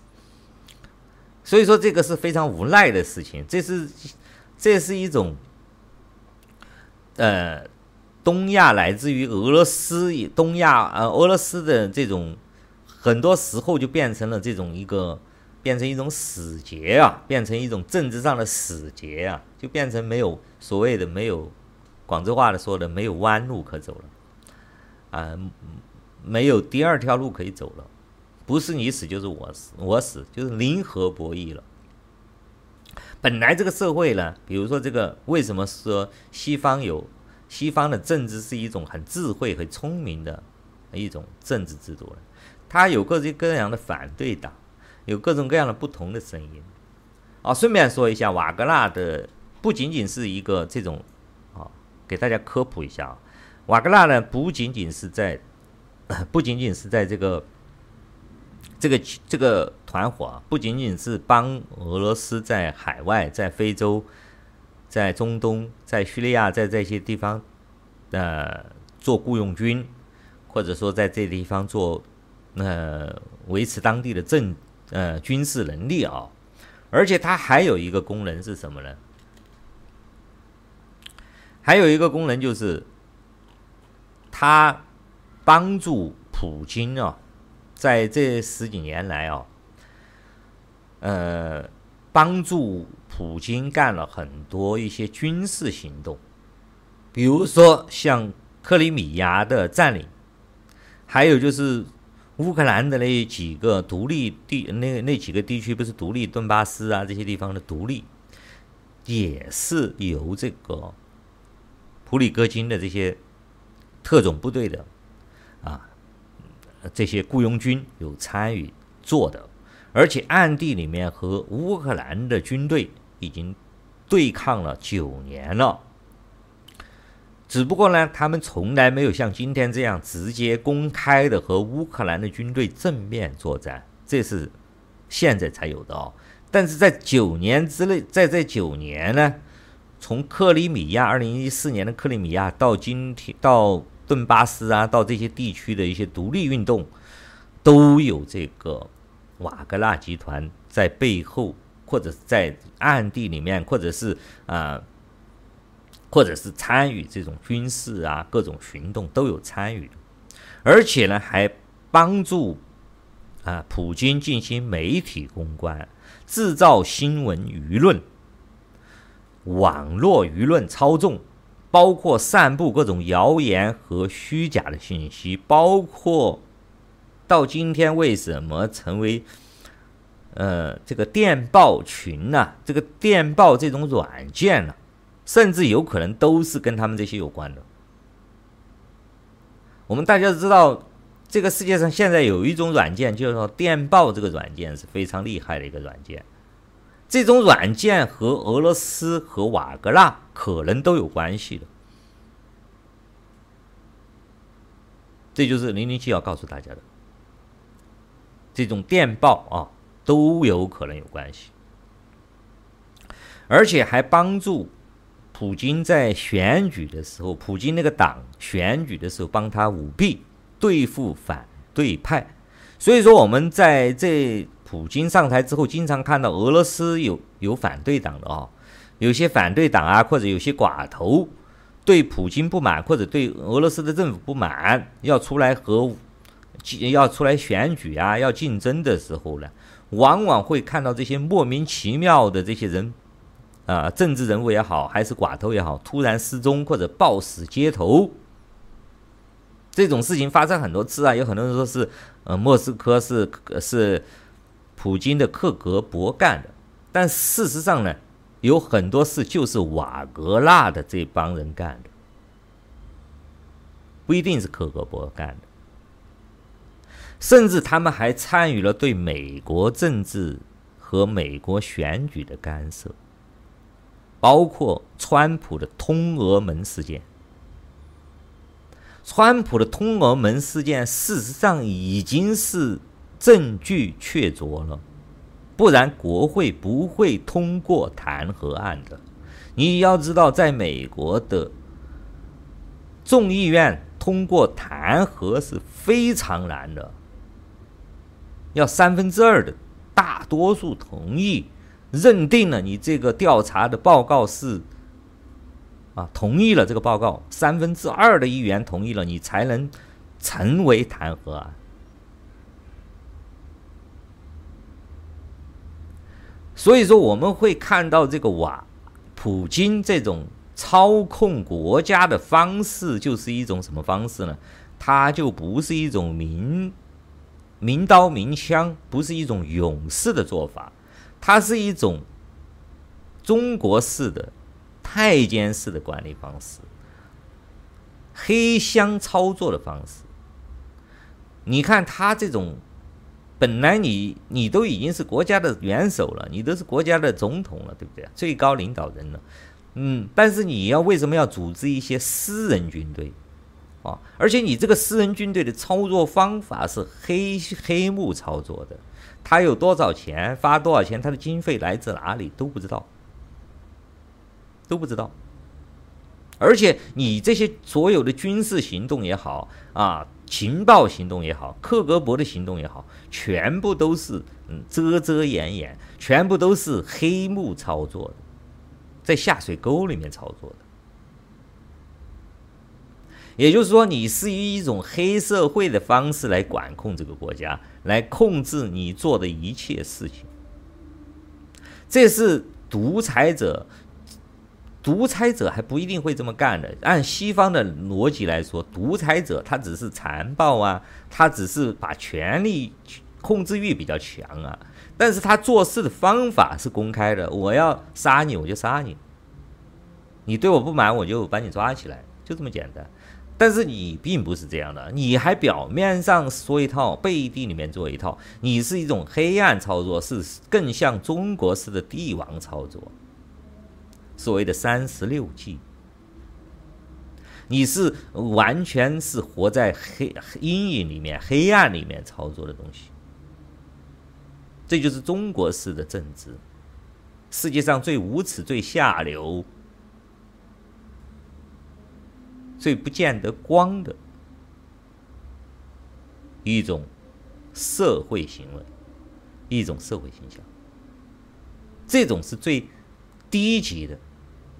最耻辱的，因为你哪怕你是暴君，哪怕你是坏人，我们知道有罗马，罗马时代开始，希腊时代开始，欧洲也是有很多暴君的，有很多有很多不好的皇帝，有独裁者都有的。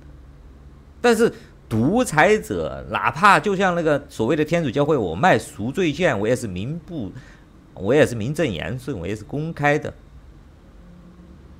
我不会偷偷摸摸的。对不对啊？你只有像中国人这样，才喜欢在阴沟里面，才会在下水道里面玩的。阴沟里面、下水道里面玩政治，啊，这种政治就是，啊，就是下三滥的政治。我们只能这样定义。那么，普京这几十年就是玩的下三滥的政治。所以说，他会服，他会信任像这种太监啊、锦衣卫呀、东厂啊。其实瓦格纳军事集团就是这样的一个人。那么你最后会被这个瓦格纳集团反反反咬一口，也是你活该，只能这样说。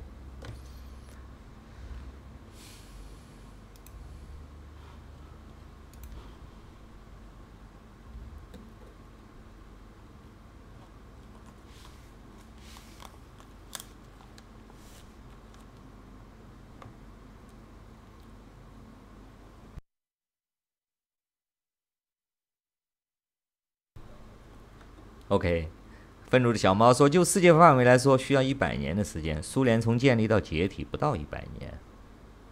普京可以移民来台湾，台湾吗？”阴谋说：“感觉中国那样的话会热脸贴冷屁股。”莉莉说：“目前瓦格纳已经控制了维格罗呃附近的军事设施，距离莫斯科不到六百公里。”普京的专机离离开莫斯科尚不清楚，普京本人是否在机上？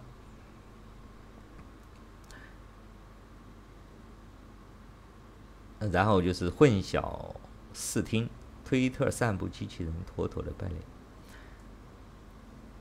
当然，现在的信息还嗯不能够确定哦，但是可以目前可以肯定的就是说，啊、呃，像瓦格纳这个这个军队呢，它这个组织呢是必然是要往这个必然是往莫斯科打，嗯，呃，现在最新的消息是，普京的专机离开莫斯科前往圣彼得堡，嗯。他已经逃出了莫斯科，这是必然的啊。嗯，所以说你会看到这个所谓的这些独裁者叫的很厉害的独裁者，最怕死的就是他们，最怕死的就是他们。而且呢，瓦格纳今天的这个雇佣军已经宣布，他们击落了三架直升机和一架运输机，现在正在前往莫斯科。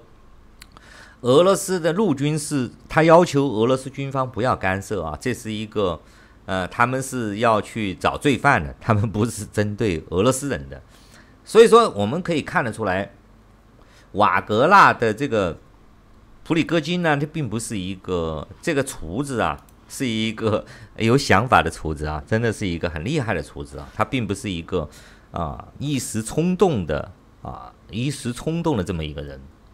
而且他这次叛乱啊，所谓的这个叛乱，他是有组织、有准备的、有计划的啊。当然，我们要从阴谋论的角度上来说啊啊，是不是又有乌克兰人在那个什么呢？有有什么美国啊？所以一切的都是美国在搞的吗？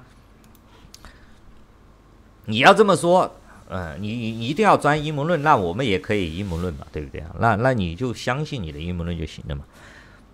但是这种独裁者，比如说你以后哪一天中国也会发生这样的情况啊？啊，一切都是美国人搞的，都是美国人搞啊！当然了，美国，你这个独裁者哈和美国是敌对的关系的话，那么美国或者是其他国家他会支持谁呢？得到美国或者得到西方支持的。另一个方面呢，它必然会强一些。但是今天这个普里戈金这种呢，我觉得我目前来说是看不到有什么西方支持他哦。当然这种你要这么说，我也没办法。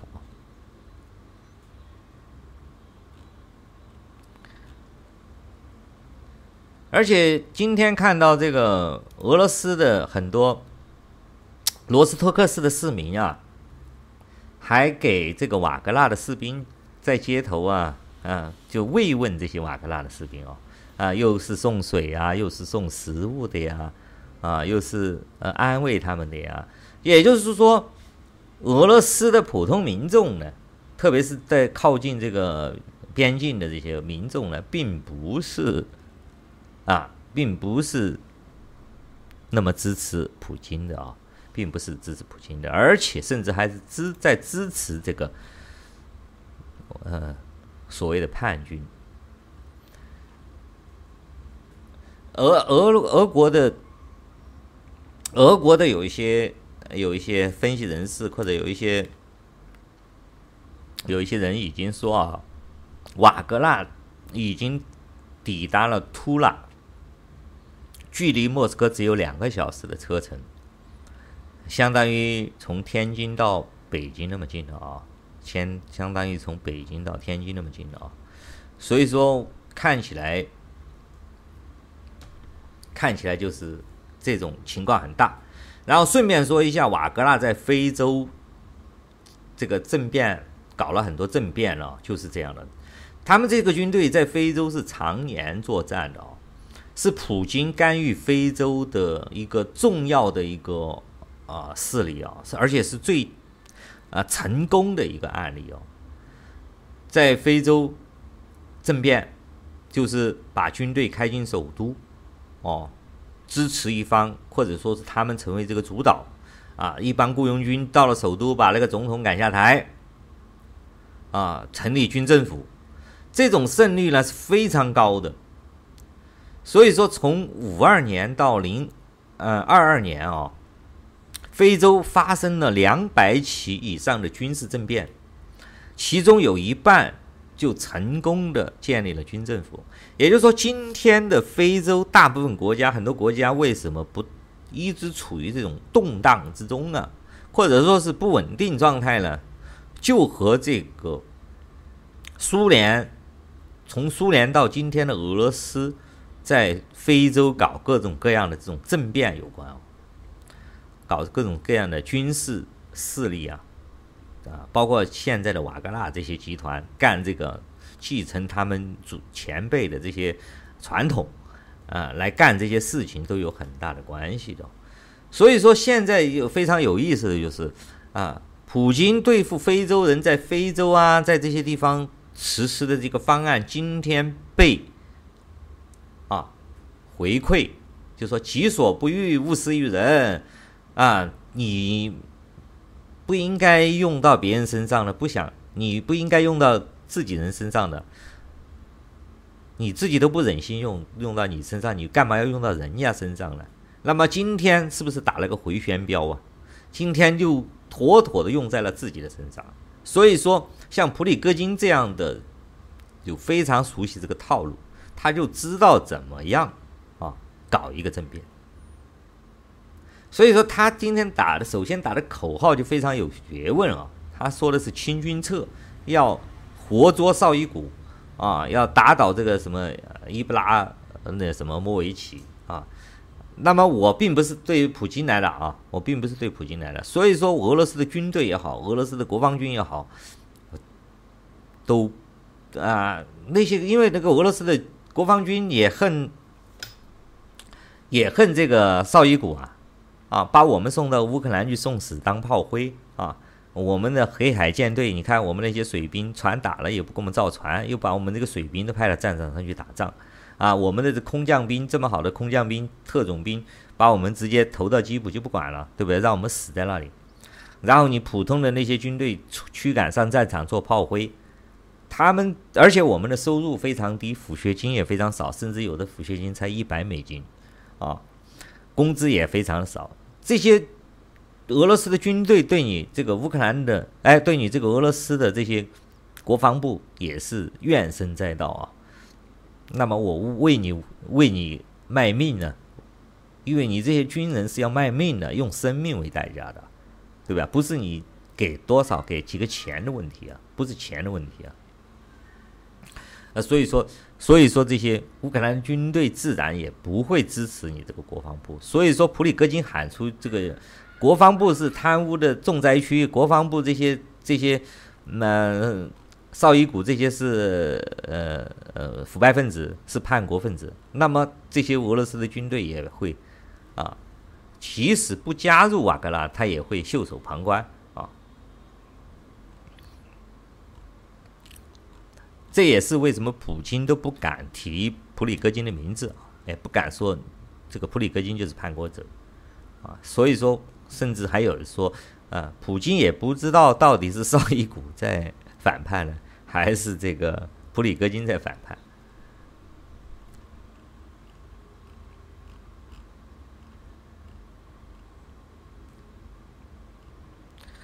就非常像。呃，非常像就是一九一七年啊，非常像一九一七年，俄罗斯在一战的时候也是伤亡惨重，嗯，俄罗斯的士兵呢很厌战，然后呢，列宁呢就跑去跑去呃跑去做思想工作啊，拿钱呐、啊，拿了一点金马克过去，那些士兵就哗变啊，沙皇最后就被逼退位，啊，十十月革命。就俄罗斯发生这种情况的可能性是大于任何一种可能性的啊，任大于任何一种可能性的。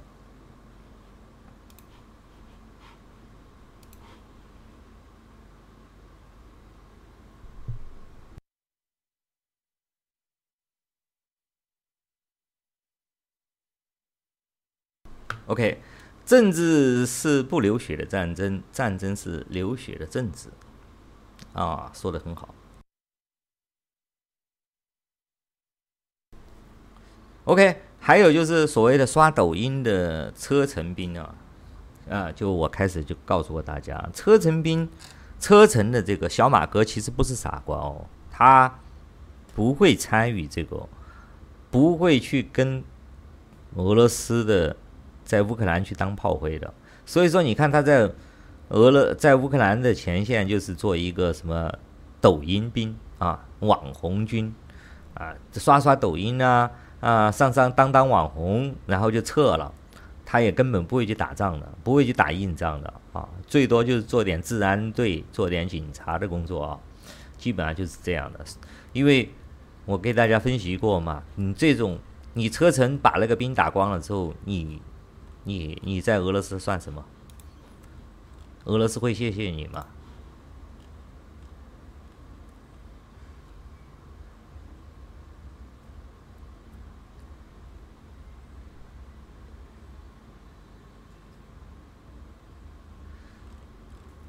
所以说这个，然后呢，最后我再给大家讲一讲，对，首先对中国啊，那么第一个可能性是什么呢？第一个可能性就是，普呃普京如果这么快就被推翻，俄罗斯如果变成了分裂为了很多国家，这种可能性是非常大的啊。那么。失去了这样的一个所谓的大俄国、大一统的俄国、俄帝国之后呢，嗯，那么地缘政治就会发生巨变啊，就会发生巨变。那么可以肯定的是说呢，长期以来，中俄边境的冲突爆发的可能性大大的增长，大大的增长。嗯，与中国交界的领土面积最大的就是俄罗斯，就是俄罗斯。这些的这些人，他如果分裂成不同的国家，那么你要付出的代价是什么呢？你就要付出数倍的代价。因为你以前搞定一个普京就搞定别的，其他就不用搞定了嘛。那么你以后将会搞定，你以后就要多个国家去买收买。就像今天为什么中国习近平要去中亚、中亚十国、中亚五国都要去给他们贿赂他们呢？什么土库曼斯坦呐、哈萨克斯坦呐、乌兹别克斯坦呐、你都要去贿赂这些国家。以前只有一个苏联的时候，你不需要单独贿赂这些国家的，啊，今天有俄罗斯在的话，你也不需要单独去贿赂这些国家的。但是，一旦俄罗斯分裂成了，比如说分裂成了蒙古啊，啊，分裂成了西伯利亚共和国啊，分裂成了很多很多的小国的话，那么你每一个国家你都要去单独的谈判。每一个国家你要单独的给好处，否则的话，这些国家每个哪个国家都可以打得你满地找牙。你不要以为中国很强大哦，这些任何一个国家都可以打到你满地找牙，就像大清国入关一样的。大清国入关不需要太多人的，就像今天瓦格纳才几万人的，两万三万人的。真正的打仗，靠的不是数量，永远都不是数量。什么百万大军、千万大军，那都是没有意义的。真正的人，战争就是很少人的。我们从这个，呃，海湾战争以来，我们都知道了，啊，萨达姆号称有十万共和国卫队啊，十万共和国卫队啊。美国才多少兵呢？不打得你满地找牙吗？就像，如果阿富汗的军队，阿富汗的塔利班如果要要进新疆，你你觉得他要派多少个人来合适？他要派百万大军吗？他不需要的。他有几万人你，你已经你已经抵抗不了了。然后从。西伯利亚那边，从蒙古那边，从东北那边再来一点，不同的国家来一点，来个几万大军，你要付出多？你你是中国人，中国是没有战斗力的，中国这种国家的人是没有战力的。啊，第二个就是什么呢？还有一个重要的观点，我要给大家分享一下，就是所谓的这几十年，从二从冷战以来，或者冷战时期都算和平时代。实际上，这个人类的和平时代的时间已经到了，已经到了。我要提醒大家的是，啊，你很多人认为，哎呀，经济发展才是第一硬道理嘛，就是先我们先发展经济嘛，我们这个赚钱不好吗？我们和平不好吗？但是人类很多时候呢，是一个所谓的。文明是一个螺旋上升的状态，螺旋上升呢，和平是一个腐烂的时代，往往和平的时代呢，就孕育战争，和平的时代最后到一个哦临界点的时候就会战争，和平久了就会战争。战争之后又和平，这就是人类的螺旋式的上升，螺旋式的文明进化的一种方式。人类的历史就是这么来的。你不要以为啊，战争就一定能避免，有时候战争才是解决根本问题的唯一方法。比如说你。跟台湾喊喊喊几十年有用吗？不如打一仗嘛。这些习近平这样想了，对不对啊？就像你俄罗斯今天要跟乌克兰搞了，就嘴巴喊了多少年，然后你不是打一仗吗？打一仗才解决问题啊！打一仗就知道俄罗斯存不存在，乌克兰存不存在。你不打的时候，俄罗斯人总是永远都认为俄乌克兰是我们俄罗斯的一部分。只有打了这场战之后，我们才可以确认乌克兰就是乌克兰，而俄罗斯就不一定是俄乌罗斯了。有可能你叫啊顿尼克斯共和国了，你有可能叫卢甘斯克共和国了，你有可能叫罗斯托克共和国了，你有可能叫车臣共和国了，你就不存在这一个俄罗斯共俄罗斯帝国了。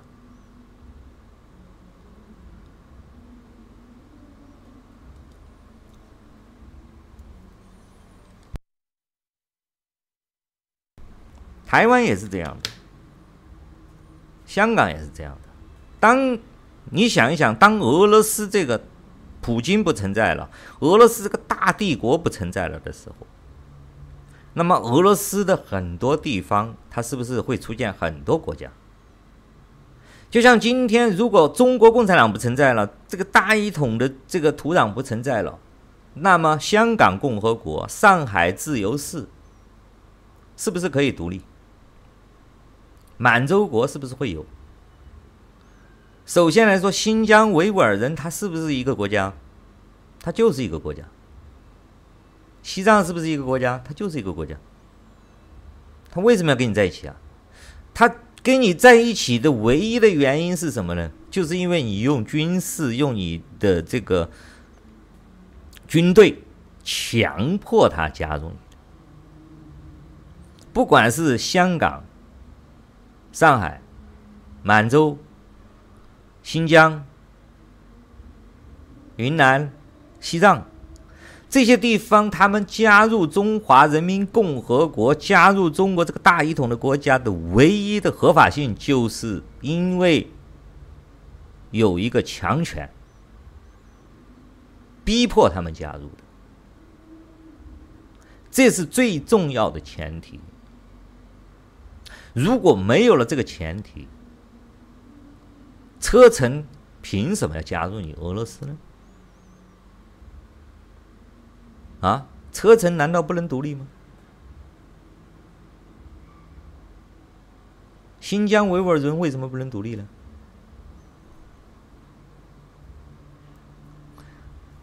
所以说，对中国来说，未来来说，首先来说，你这种。啊，除非是你继续的跪倒在美国人的面前，改革开放，继续改革开放，继续说，哎呀，你看美国，我们做错了，我们这个习近平是个王八蛋，我们把他选下去，我们不要他做皇帝了，我们换一个温家宝上来，我们再换一个，呃，李克强上来。我们继续给你们搞改革开放，你们呢？我们给你好好好，我们以后一定要守规则，我们一定要听你的。但是这个机会窗口已经不会再有了。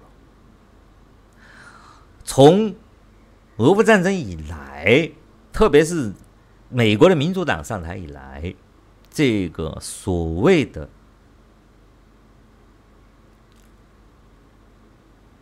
所谓的什么呢？所谓的这个和平发展的阶段已经告一段落了，未来将不再是这种，啊，不再是这种所谓的全球化啊，搞经济发展赚钱为第一目标。呃，首先给大家说，比如说像美国人啊。投资，我们知道投资的方向，我们可以看得到啊。最重要的是什么？最重要的和平，最重要的和平时期投资都是投资在什么地方？都是在在投资在一些啊生产方面嘛，加工上面，大家买东西嘛，买买买嘛。那么现在投资的方向是打打打的东西。不管是从日本，特别是最近现在，啊，美国的军工厂，啊，美国的军事军事的生产和日本的军事生产的投资已经放下来了，也就是说，大量的武器弹药炮火是要大量的生产，从军舰、飞机、大炮到弹药，这些投资下来之后，就是为了未来的整个。中亚到东亚的大混战，不管是未来十年还是打二十年，因为你发展经济发展到一定的时候，啊，不管你是生产袜子也好，生产衬衣也好，都已经饱和了，已经不需要了，不需要生产那么多东西。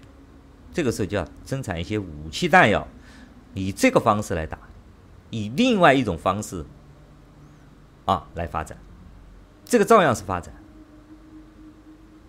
大家记住啊，发展并不是说我给你卖一点卖一点袜子，卖一点衬衣是一种发展方式。我卖 AK 四十七也是发展。我曾经说过。这几十年的和平，我们最感谢，其实要感谢美国人。中国整天在叫啊啊，整天这个这个那个的哦，啊，好像有几个钱了啊，跟着美国做了工厂之后，有几个钱了，开始飘飘然不知道自己是谁了。核心的东西是什么？核心的东西，如果美国佬，或者说如果这个世界投资人，他们愿意投资，不投资在这个。啊，土地呀、不投资在这个生产这些啊衣服袜子上面，他们要投资在军事上面，投资在武器弹药上面的时候，投资在军工厂的时候，而且是你自己，你中国先搞起来了，搞的所谓的军备竞赛。啊，你一会儿要造航母，一会儿要造这个大飞机，一会儿要造什么火箭军，一会儿要造这个造那个的，是你先来做的。那么你要知道，美国现在我不跟你在这个造袜子啊、造衣服，我造不赢你啊，你你很厉害啊，我们换一个赛道来玩，我们造 F 三十五，我就卖 F 三十五，我就卖 F 十六，我就卖标枪导弹，卖各种。炮弹啊，卖坦克车，哦，我从这个赛道上，啊，我先给阿富汗留上几十亿的战战略物资，几十亿的坦克、飞机、大炮，哎，他光开着坦克大炮没有用啊，他要有炮弹呢、对不对啊？炮弹你还得需要给我买吧，我慢慢提供炮弹不就行了吗？哦，炮弹是一个长久生意啊，比你卖袜子赚钱多了，比你卖鞋子赚钱多了。这个加入这个美国的这个体系，制造体系，这个军工制造体系的话，那么这个能加入这个制造体系的人，就国家就非常有限了，就不可能你中国呀啊，你也能也也也有资格来分一杯羹呢。这个就只属于什么英国呀，属于日本呐，啊，属于澳大利亚呀，属于非常少的一些国家了。这就是真正的是美国的内圈盟友，对不对啊？而且经销商也是也也是他们的人，啊，特别是最近我看到日本的大量的投资都是投资在军事、军工业的。不管是来自欧美的投资，还是来自日本本土的投资，啊，不管是生产军舰，还是生产 F 三十五，还是生产这些啊战斗机，还是生产炮弹，包括韩国为什么现在突然一下子转改变态度，赶紧和日本搞好关系，赶紧和美国搞好关系。好，如果你被美国不加入美国这个。圈子里面最核心的这个圈子里面，你失去了这个，那你就失去了一切。未来三十年，你就你的经济就成了第三世界国家了。我们知道，日本之所以在二三十年之内突然成为世界第二大经济体，最根本核心的原因就是在韩战。这个韩战之后，或者韩战期间。日本一夜之间就获得了美国的大量的制造和生产，不管是下的订单还是援助建设的项目，日本是在一夜之间成为世界上最大的经济增长的国家。一直到九十年代之后，所谓的才开始慢慢的、慢慢的稳定下来。那么现在这个时候。这个时代，啊，又到了这个关键的节点。这个节点就是变成了，啊，你生产袜子、生产衬衣，这个又不重要。你生产现有生产的袜子、衬衣、生产的鞋子，已经够美国人、够西方人穿几十年、几百年了。你就算现在不生产，或者生产少量的，或者在。孟加拉国生产一点，印印度生产一点，啊，我生产少一点也够穿了就行了。哼，但是你们有一个大消耗的东西啊，以后你俄罗斯十八路军阀要打仗的时候，你是不是要买武器啊？你用标枪吗？你用匕首吗？对不对啊？你拿了枪，那没有子弹是烧火棍呢？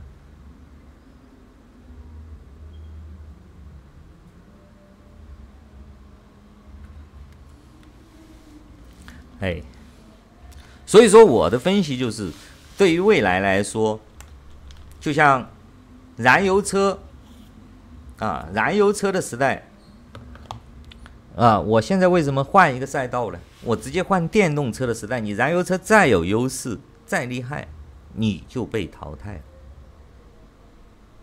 啊，中国成为所谓的世界工厂，啊，所谓成为世界工厂，哎呀，哪里都少不了我们那个工厂啊，啊。那你造武器，你就不是世界工厂了，对不对啊？造弹药，你就不是世界工厂了。你造袜子啊，造造造这些是世界工厂啊。你造别的就不是世界工厂，造船你也不是世界工厂了。我们要明白这个道理啊。而且如果打起来的话，哈，你制造就不是像这么轻易的制造的。OK，所以说你的经济，你的经济本身也是要跟你脱钩的，而且拜登总统直接喊你习近平是独裁者，直接说你是独裁者。俄罗斯普京倒台，他是必然倒台的，因为他已经被整个欧美西方人已经抛弃他了。对于俄罗斯人来说，我一再说过，已经是没有前途的了。只要普京在台上，对于俄罗斯人就是死局。因为俄罗斯如果要有未来，他第一个事情就必须让普京下台，这是他们唯一的出路。否则的话，西方人谈都不会跟你谈。所以说，对他们来说是个死结。普京就是阻碍俄罗斯复兴的，或者说阻碍俄罗斯在这个世界上唯一的最大的障碍。中国也是个道理。那么有一天，习近平也好。共产党也好，成为阻啊阻挡这个世界跟你中国交流的唯一的目标的时候，那么你必然只有下台。至于下台是被中国人把你弄到菜市口去砍头，还是把你点天灯，还是外面来一帮蒙古人，来一帮呃西伯利亚的人，来一帮塔利班来把你弄死，区别不大，区别不大。反正你就必须离开离开这个世界舞台，必须离开这个政治舞台，你已经不适合了，或者是这么说，这是对我们。那么，尤其是这次俄罗斯这个事件之后，中国这几十年培养出来的所谓的“俄粉”，对他们来说是一个。啊，惨重的打击。但当然，对于这些人来说，所谓的中国人靠嘴巴说的这些人来说，他们可以随时又跪舔在另一个强权强权脚底下，这个倒不重要啊。他的这些粉丝也是假的，因为你比如说，你中国有几亿的人那么支持俄罗斯，你给俄罗斯捐过一分钱吗？你给普京捐过一分钱吗？你帮普京去出出过一分力吗？你就是靠嘴巴里面打些口水仗，而且你的目标根本就不是俄罗斯的敌人，你是在中国的人，你是在对中国的一些自己的亲戚朋友之间找一些你存在的理由，找一些你啊，你你你说话的这个这个好像有道理，你唯一的呃显显摆一下，你唯一的目的就是这个。所以说，对于普京来说，有多少人支持他是毫无意义的事情，就像对川普一样，你对川普这个支持那个支持，中国有十亿的粉丝啊，有个屁用啊，对不对？所以说，你获得中获取到中国人的支持，反而对你来说并不是一件好事，除非你是娱乐明星，你是梅西呀。你是 C 罗啊，因为他有可能买票啊，或者买你的那个纪念品，你可能还可以赚点钱。你只能娱乐化，所以说，就对中国人来说，就是娱乐化的奶头弱的一群人。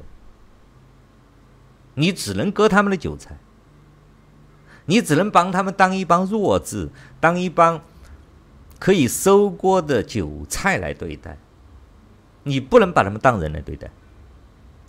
就这么简单，他要崇拜你啊，但是他不愿意付出真正的东西，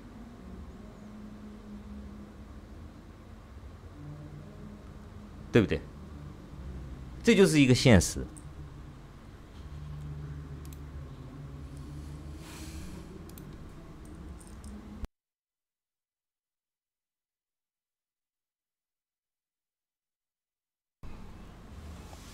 OK，李永生说，台湾的大学已经开始有无人机战斗社团的活动了。呃，这次无人机现在的战争的无人机的用处很大哦哦，像乌克兰的乌克兰的这些无人机的无人机的这个在战斗中的很多功能啊，或者是作用啊，都是非常明显的啊。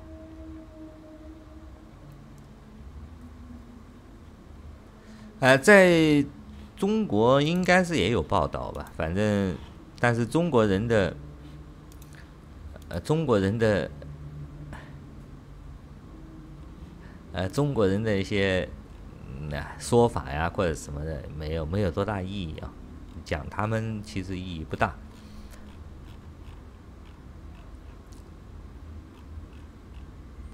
OK，那么。很久没有和大家聊聊天了，今天就是看呃乌克兰这个最新的形势，所以说给大家来讲一讲，来给大家分享一下。呃，最近呢，就是说，最近呢，就是说，像今天这个局势啊，我呃俄罗斯的这个局势，当然还在，现在还不知道，现在因为。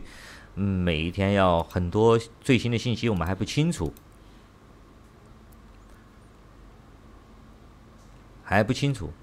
对，但是呢，嗯，我有两个担心，在俄罗斯这里有有两个担心哈。一个是什么呢？呃，一个是像瓦格纳这种这种部队啊，他如果获取到了。俄罗斯的部队的核武核弹了哈，获取到了核弹之后呢，就是说变成了俄罗斯人自己哈，互相都有忌惮了。所以说这个内战呢，将是嗯，将是无休无止，或者说是无法，大家都无法，谁都无法战胜谁的局面，就很有可能变成这样。啊，这是可能性非常高的啊，这种可能性非常高的啊，所以说，当然对于这个呃瓦格纳的集团来说，首先我进入莫斯科啊，占领莫斯科的话啊，逮到普京是最最好的方案啊，退而求其次呢，我就获取到核武器核弹，那么我就立于不败之地，啊，我立于不败之地。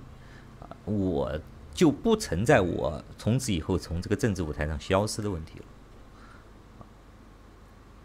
当然，俄罗斯的这种啊这种局面呢，就呃这样的局面下去了，那么俄罗斯自然就会变成分裂的国家，自然就变成分裂的国家，就无法再继续这样无休止的打下去，哎，不不会再这样，就是说啊呃。嗯，出现一个统一的，出现一个可以把大家都收复的这么一个一个政府，就不可能出现这样的集权统治了。啊，普京的时代结束，就意味着俄罗斯帝国的彻底结束。这个可能性是最大的。啊，对我来说啊，我的分析是。我希望中国未来也有一天会这样啊！共产党习近平的倒台，就意味着中国再也无法建立起一个强力的中央政府，来奴役其他省的人，来奴役其他地区的人。每个地区都有自治的权利。我希望未来的中国是这样的中国，不存在这样的中国。我是香港国，香港就是香港。上海就是上海，上海人就是香港上海人。你那些所谓的中国人到上海来，对不起，先办护照。就像台湾人，我，我们台湾人当然不是中国人了，对不对？不然你中国人到台湾来，为什么要办护照啊？就这么简单。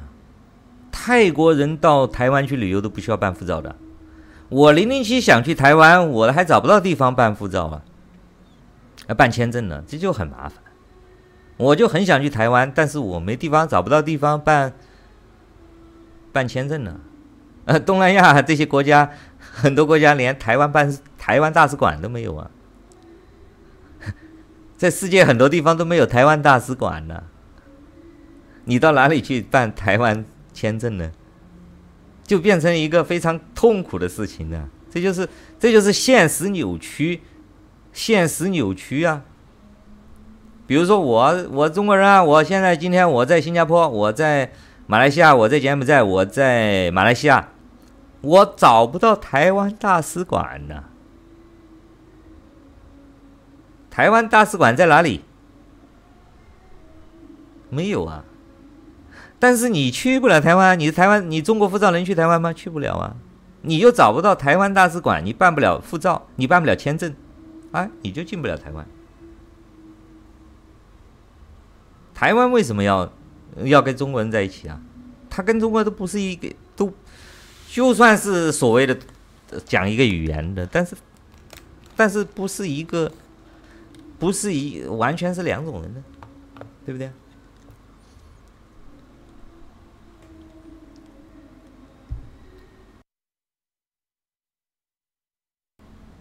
再最后说一说，再最后说一说。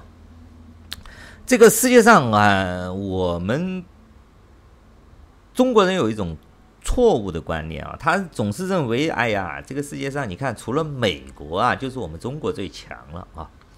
他的强就建立在什么呢？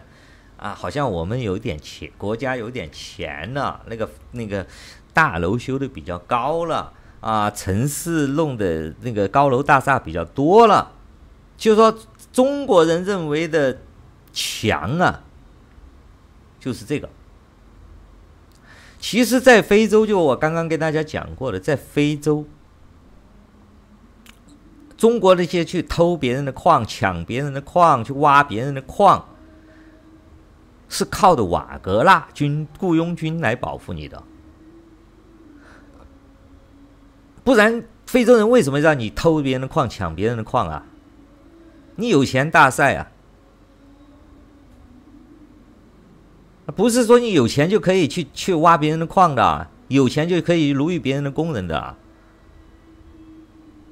那是因为有瓦格纳军在那里罩着你啊。所以说你中非那个什么挖金矿那个老板不愿，那个金矿公司跟瓦格内搞瓦格纳雇佣军搞不定，瓦格纳就把你那中国中资的那些工人全部干掉，就这么简单。你以为你你以为你有钱了，你你就你就你就。你就可以横着打横着走吗？你要明白这个道理啊！你是一个猪养肥了，在这大街上，你认为你是最厉害的吗？猪永远在这个生物链中永远都不是高阶的，它都不是顶级的。顶级的生物链里是什么？狮子、老虎啊，我们知道的，哪怕是狼群。你这就叫食草动物，或者是杂食性动物，你是被人吃的。你养的那么肥，猪长那么肥，是要被别人杀了吃肉的。你羊吃羊，你那个羊啊，吃的那个肥肥大大的，你在这个生物链中，在动物世界里面，你是干什么的？跑不动了之后就被狼咬了，被狮子咬了，被老虎咬了，对不对？你中国是处于这样的状态的，而且你爆发的也不是你这个大部分的人，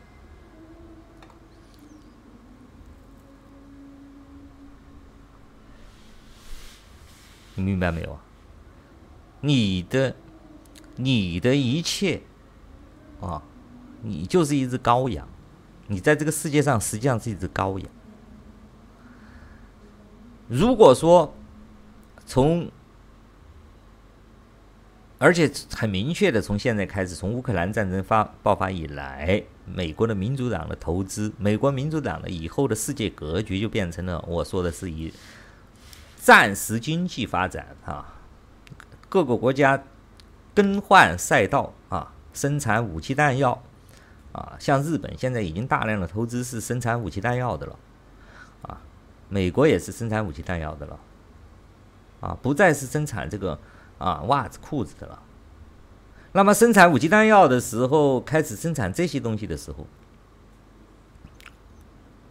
打起来的时候，打打打的时代开始的时候，你有什么能力去在这个生态位中？你是什么呢？你是被打的，你是被奴役的。所谓的中国人，永远都是这样的。你是处于这个生态链最下游的，被吃的。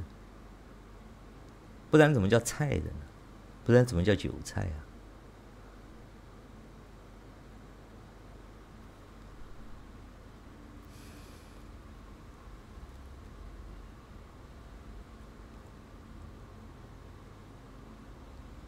啊，在中呃，愤怒小毛，在中国真正能躺平啃老的只有中产家庭的子女和一些读了大学的小知识分子，广大的贫下中农还是不得不当牛马去给共产党续命。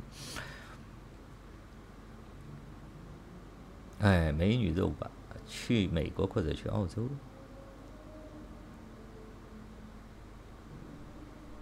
是吧？知道自己，首先要知道自己是谁，你在生态位中是个什么什什么位置，你要明白这个道理。你连这个道理不明白，整天你认为自己很厉害，厉害了我的国，牛叉了我的国，要这个要打这个要打那个，你实际上你能打吗？你打，你能？你你首先。你连这个，我就说了，你连街边抢那些街头那个摩托车抢劫那个人抢了东西，你都不敢去追，哦，你还打？你打谁呀？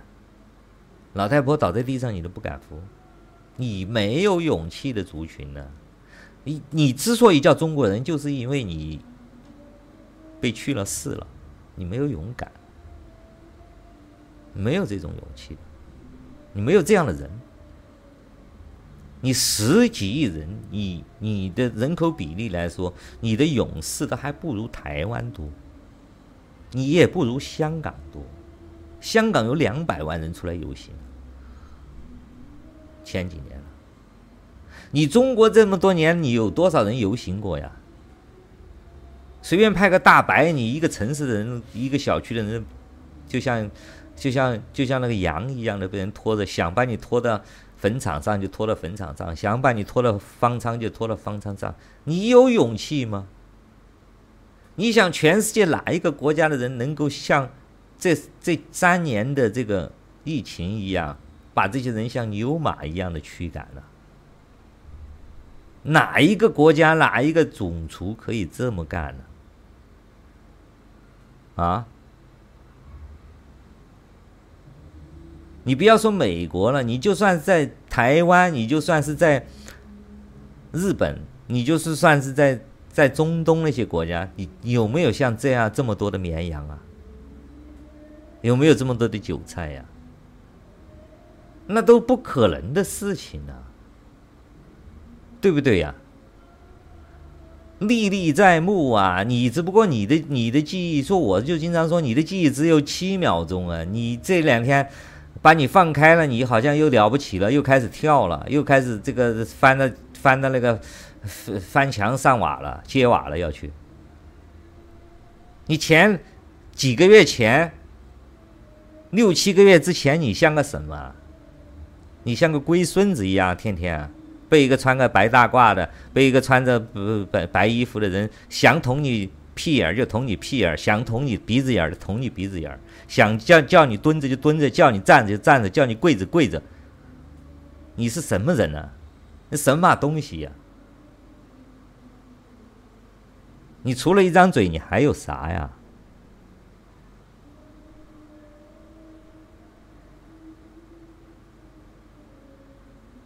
你除了能在网上面喊打喊杀、喊征服世界，你有有有什么本钱啊？有什么能力啊？你现实中。啊！你现实中，你现实中像个龟孙子一样的，你算什么东西？这是事实啊，对不对啊？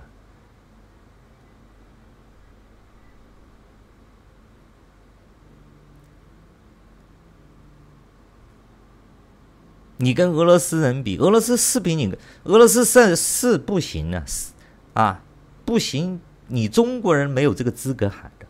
就我说的，你袁腾飞这些有什么资格说俄俄罗斯啊？没有俄罗斯有你袁腾飞吗？就压根就没有你这个中共政权，压根就没有你这个中华人民共和国，没有他们那帮苏联，那是你亲爹啊！而且即使是他们在欧美人面前啊，在乌克兰人面前，可能他们不怎么样，但在你面前，你还得跪下，就这么简单。因为你本身就是这样的人，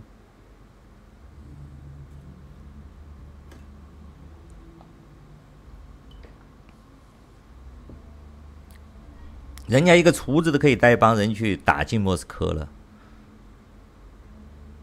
你能吗？你敢吗？你有这样的勇敢吗？你除了在那里耍耍嘴巴、吹吹牛皮，你还能干什么？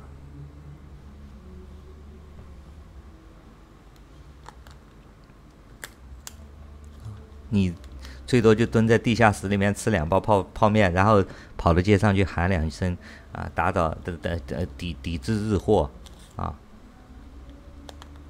然后还只敢偷偷摸摸的混在人群里面去弄两下。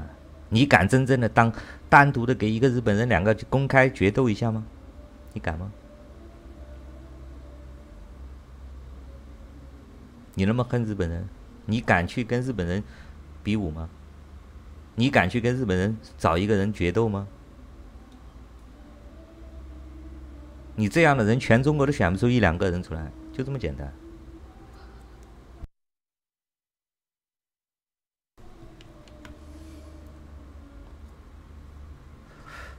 你无非就是，就像蚂蚁一样的那一群在那里，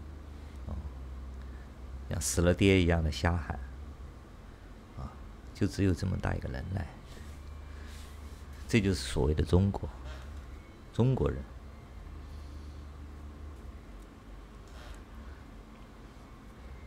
OK，那么今天零零七的节目就说的差不多了。今天关于这个，我们不要脱离主题了啊。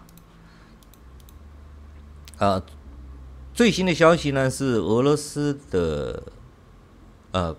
俄罗斯的空军部队呢，有一些部队还是在对这个瓦格纳有一些干涉哈，但是陆军和呃俄罗斯的民众呢，大部分都在支持俄罗斯的俄罗斯的陆军是保持啊中立，很多俄罗斯的民众呢，在罗斯托克呢是支持瓦格纳的这个部队的哦，而且最新的消息是这帮。呃，瓦格纳的军队呢，现在正还有很多在往啊，在往这个莫斯科进军啊，所以说，普京有可能在今天晚上，哼，或者是明天，我估计他要不然就逃跑，要不然就可能就被抓起来了，这个可能性是非常高的哦，因为。在整个陆军，俄罗斯的陆军现在已经没有任何人去阻挡这个瓦格纳部队，然后呢，只有零星的空军可能对他们的这个车队有有车队有一些攻击行行动啊啊，所以说现在可以说是，呃，普京是没有能力啊，没有能力，没有能力就去。没有军事的能力啊，去阻止这个瓦格纳部队，啊，甚至俄罗斯现在，呃，军方宣布，在这个莫斯科附近有一个桥啊，叫奥卡河上有几个桥啊。他说，这个俄罗斯军方宣布，如果你这个瓦格纳部队要进莫斯科的话，不要进啊，要进的话，我们把这个桥炸了。你看这个，所以说，你看这个俄罗斯的搞恐怖行为，已经对自己开始搞恐怖行为了。然后呢，今天那个普京又在呃，刚刚又发布消息说，啊啊，那个土耳其的埃尔多安支持我呀，呃，已经在喊救命了啊！可以说，嗯，我估计现在普京可能已经在向呃北白宫啊，向拜登可能已经发求救信，说不定都已经发出去了啊，很有可能啊。因为俄罗斯的媒体是这么说的啊啊，说是有媒体消息人士说，克里姆林宫一片恐慌，没有任何人可以联系到普京。然后呢，然后呢，就是那个克里姆林宫呢。正在和他那个州长进行谈判啊，进行做做，但是这些都是秘密的啊。然后呢，呃，普京的一些啊、忠诚的卫士啊，或者是一些参谋呢，已经在想，在为这个普京紧急状况之下怎么样撤离，怎么样撤离这个莫斯科，甚至撤离俄罗斯的紧急方案啊。然后呢，他们现在跟乌拉圭啊，跟乌拉圭，据说是跟乌拉圭已经谈了啊，呃，乌拉圭呢也愿意接纳普京，啊，乌拉圭愿意接纳普京，啊，所以说，所以说普京的这个，呃，普京的手下的这些呃人呢，就已经在开始病急乱投医了。哎，他，习近平不是他的好朋友吗？他怎么不跑到跑到中国来哈？很有趣啊，而且瓦格纳的啊，呃，俄罗斯不是莫斯科市长不是宣布 M 四公路已经停止了吗？停止了，但是现在瓦格纳军队呢正在穿越这个 M 四公路啊，现在已经带了很多重型装备的，包括呃装甲车、运兵车啊，这些车正在通过这个 M 四高速公路往莫斯科进军啊，正在往莫斯科进军。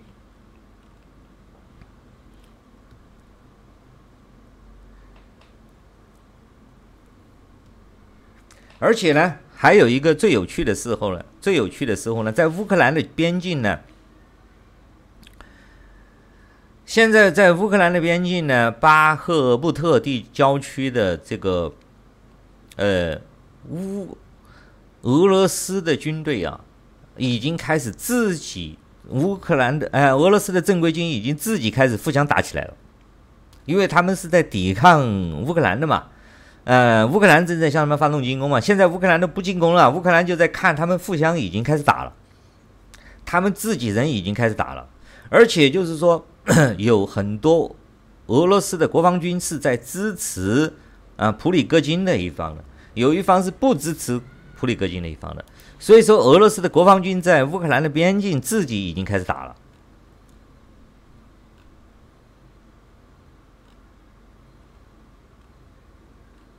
而且这个最有趣的是什么呢？最有趣的是什么呢？如果是乌克兰普京倒台，那么同时就意味着白俄罗斯的白俄罗斯的那个独裁政府也会垮台，哈，也会垮台，因为他就来自于这个呃，白俄罗斯这个总统就来自于。来自于这个普京嘛，来自于普京的支持嘛。瓦格纳呢宣布，他们到进军莫斯科的军队的人数其实不多的啊，只有两万五千人左右啊。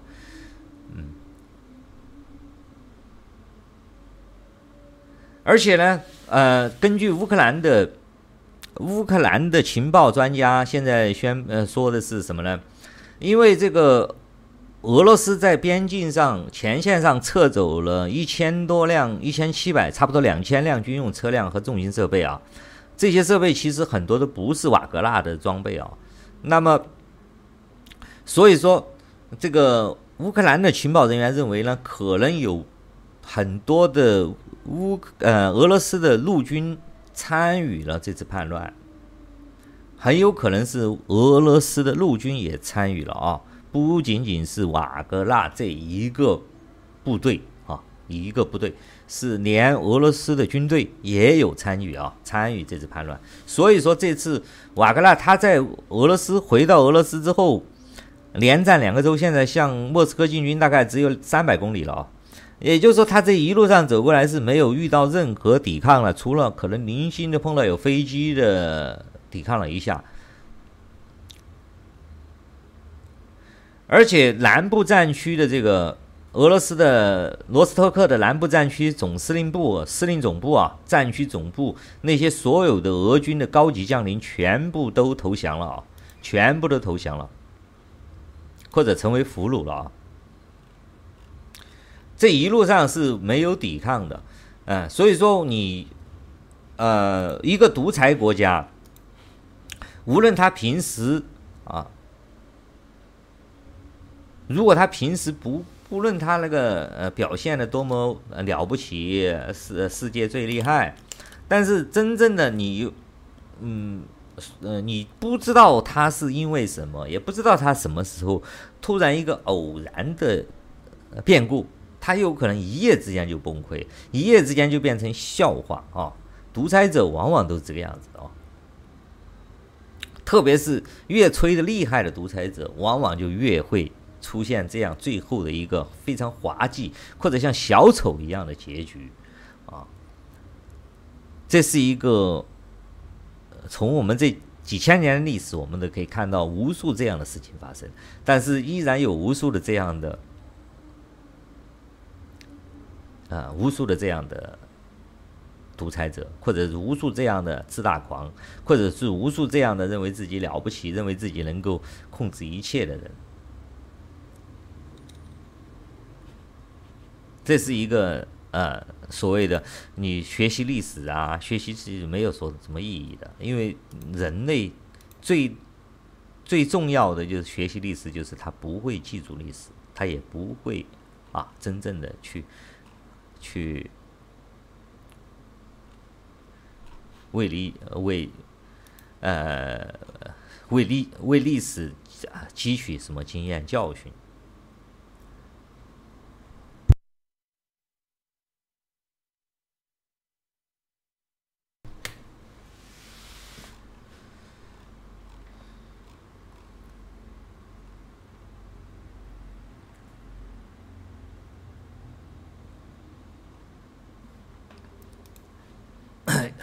有有消息说呢，像乌克兰的乌克兰的有些情报人员分析呢，呃，普里戈金呢，其实在这个两个月之内，因为他们到上前线两个多月，大量的征召部队去了前线了，呃，然后他就天天对俄罗斯国防部说，我们这个弹药也不足啊，呃，的物资也不足啊，粮食也不足啊，就天天就骂国防部嘛，哈。实际上呢，呃，这个乌克兰的情报人员认为他有些地方在撒谎，他主要就是为了这次战争，因为他拿了武器弹药呢，他并不去打仗了，他拿了武器弹药很多就拿来就为了这一次要反打回莫斯科，为这次莫斯科战斗做准备，为这次叛乱做准备，嗯，所以说这个厨子啊，一个不一一个没有。一个不会打仗的厨子，你真的没资格做厨子啊！真的这句话，这句话真的有意思。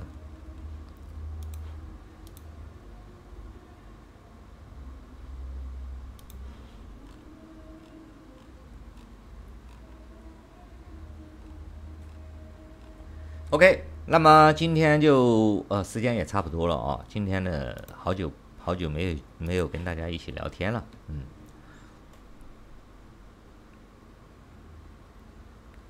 好久没跟大家一起聊天了，感谢各位朋友们对零零七的支持。然后我今天呢，好多东西没有弄好啊，啊，下次弄好一点啊。感谢各位朋友来捧场啊，感谢莫莫茨卡口啊，还感谢临时工，感谢舔临时工小德舔共特工队后浪 K Y A L，还有呃 Texton，还有 Lily，还有秋月啊，还有。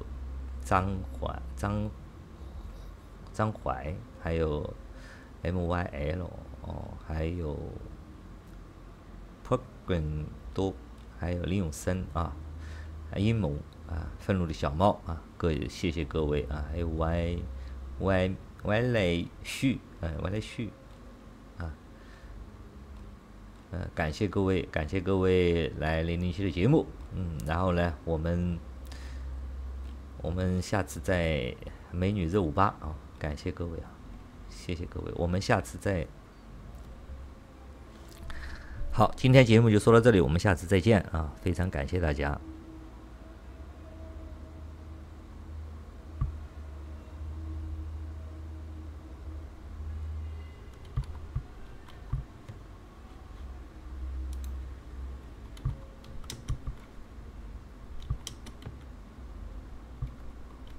祝大家晚安，各位，拜拜。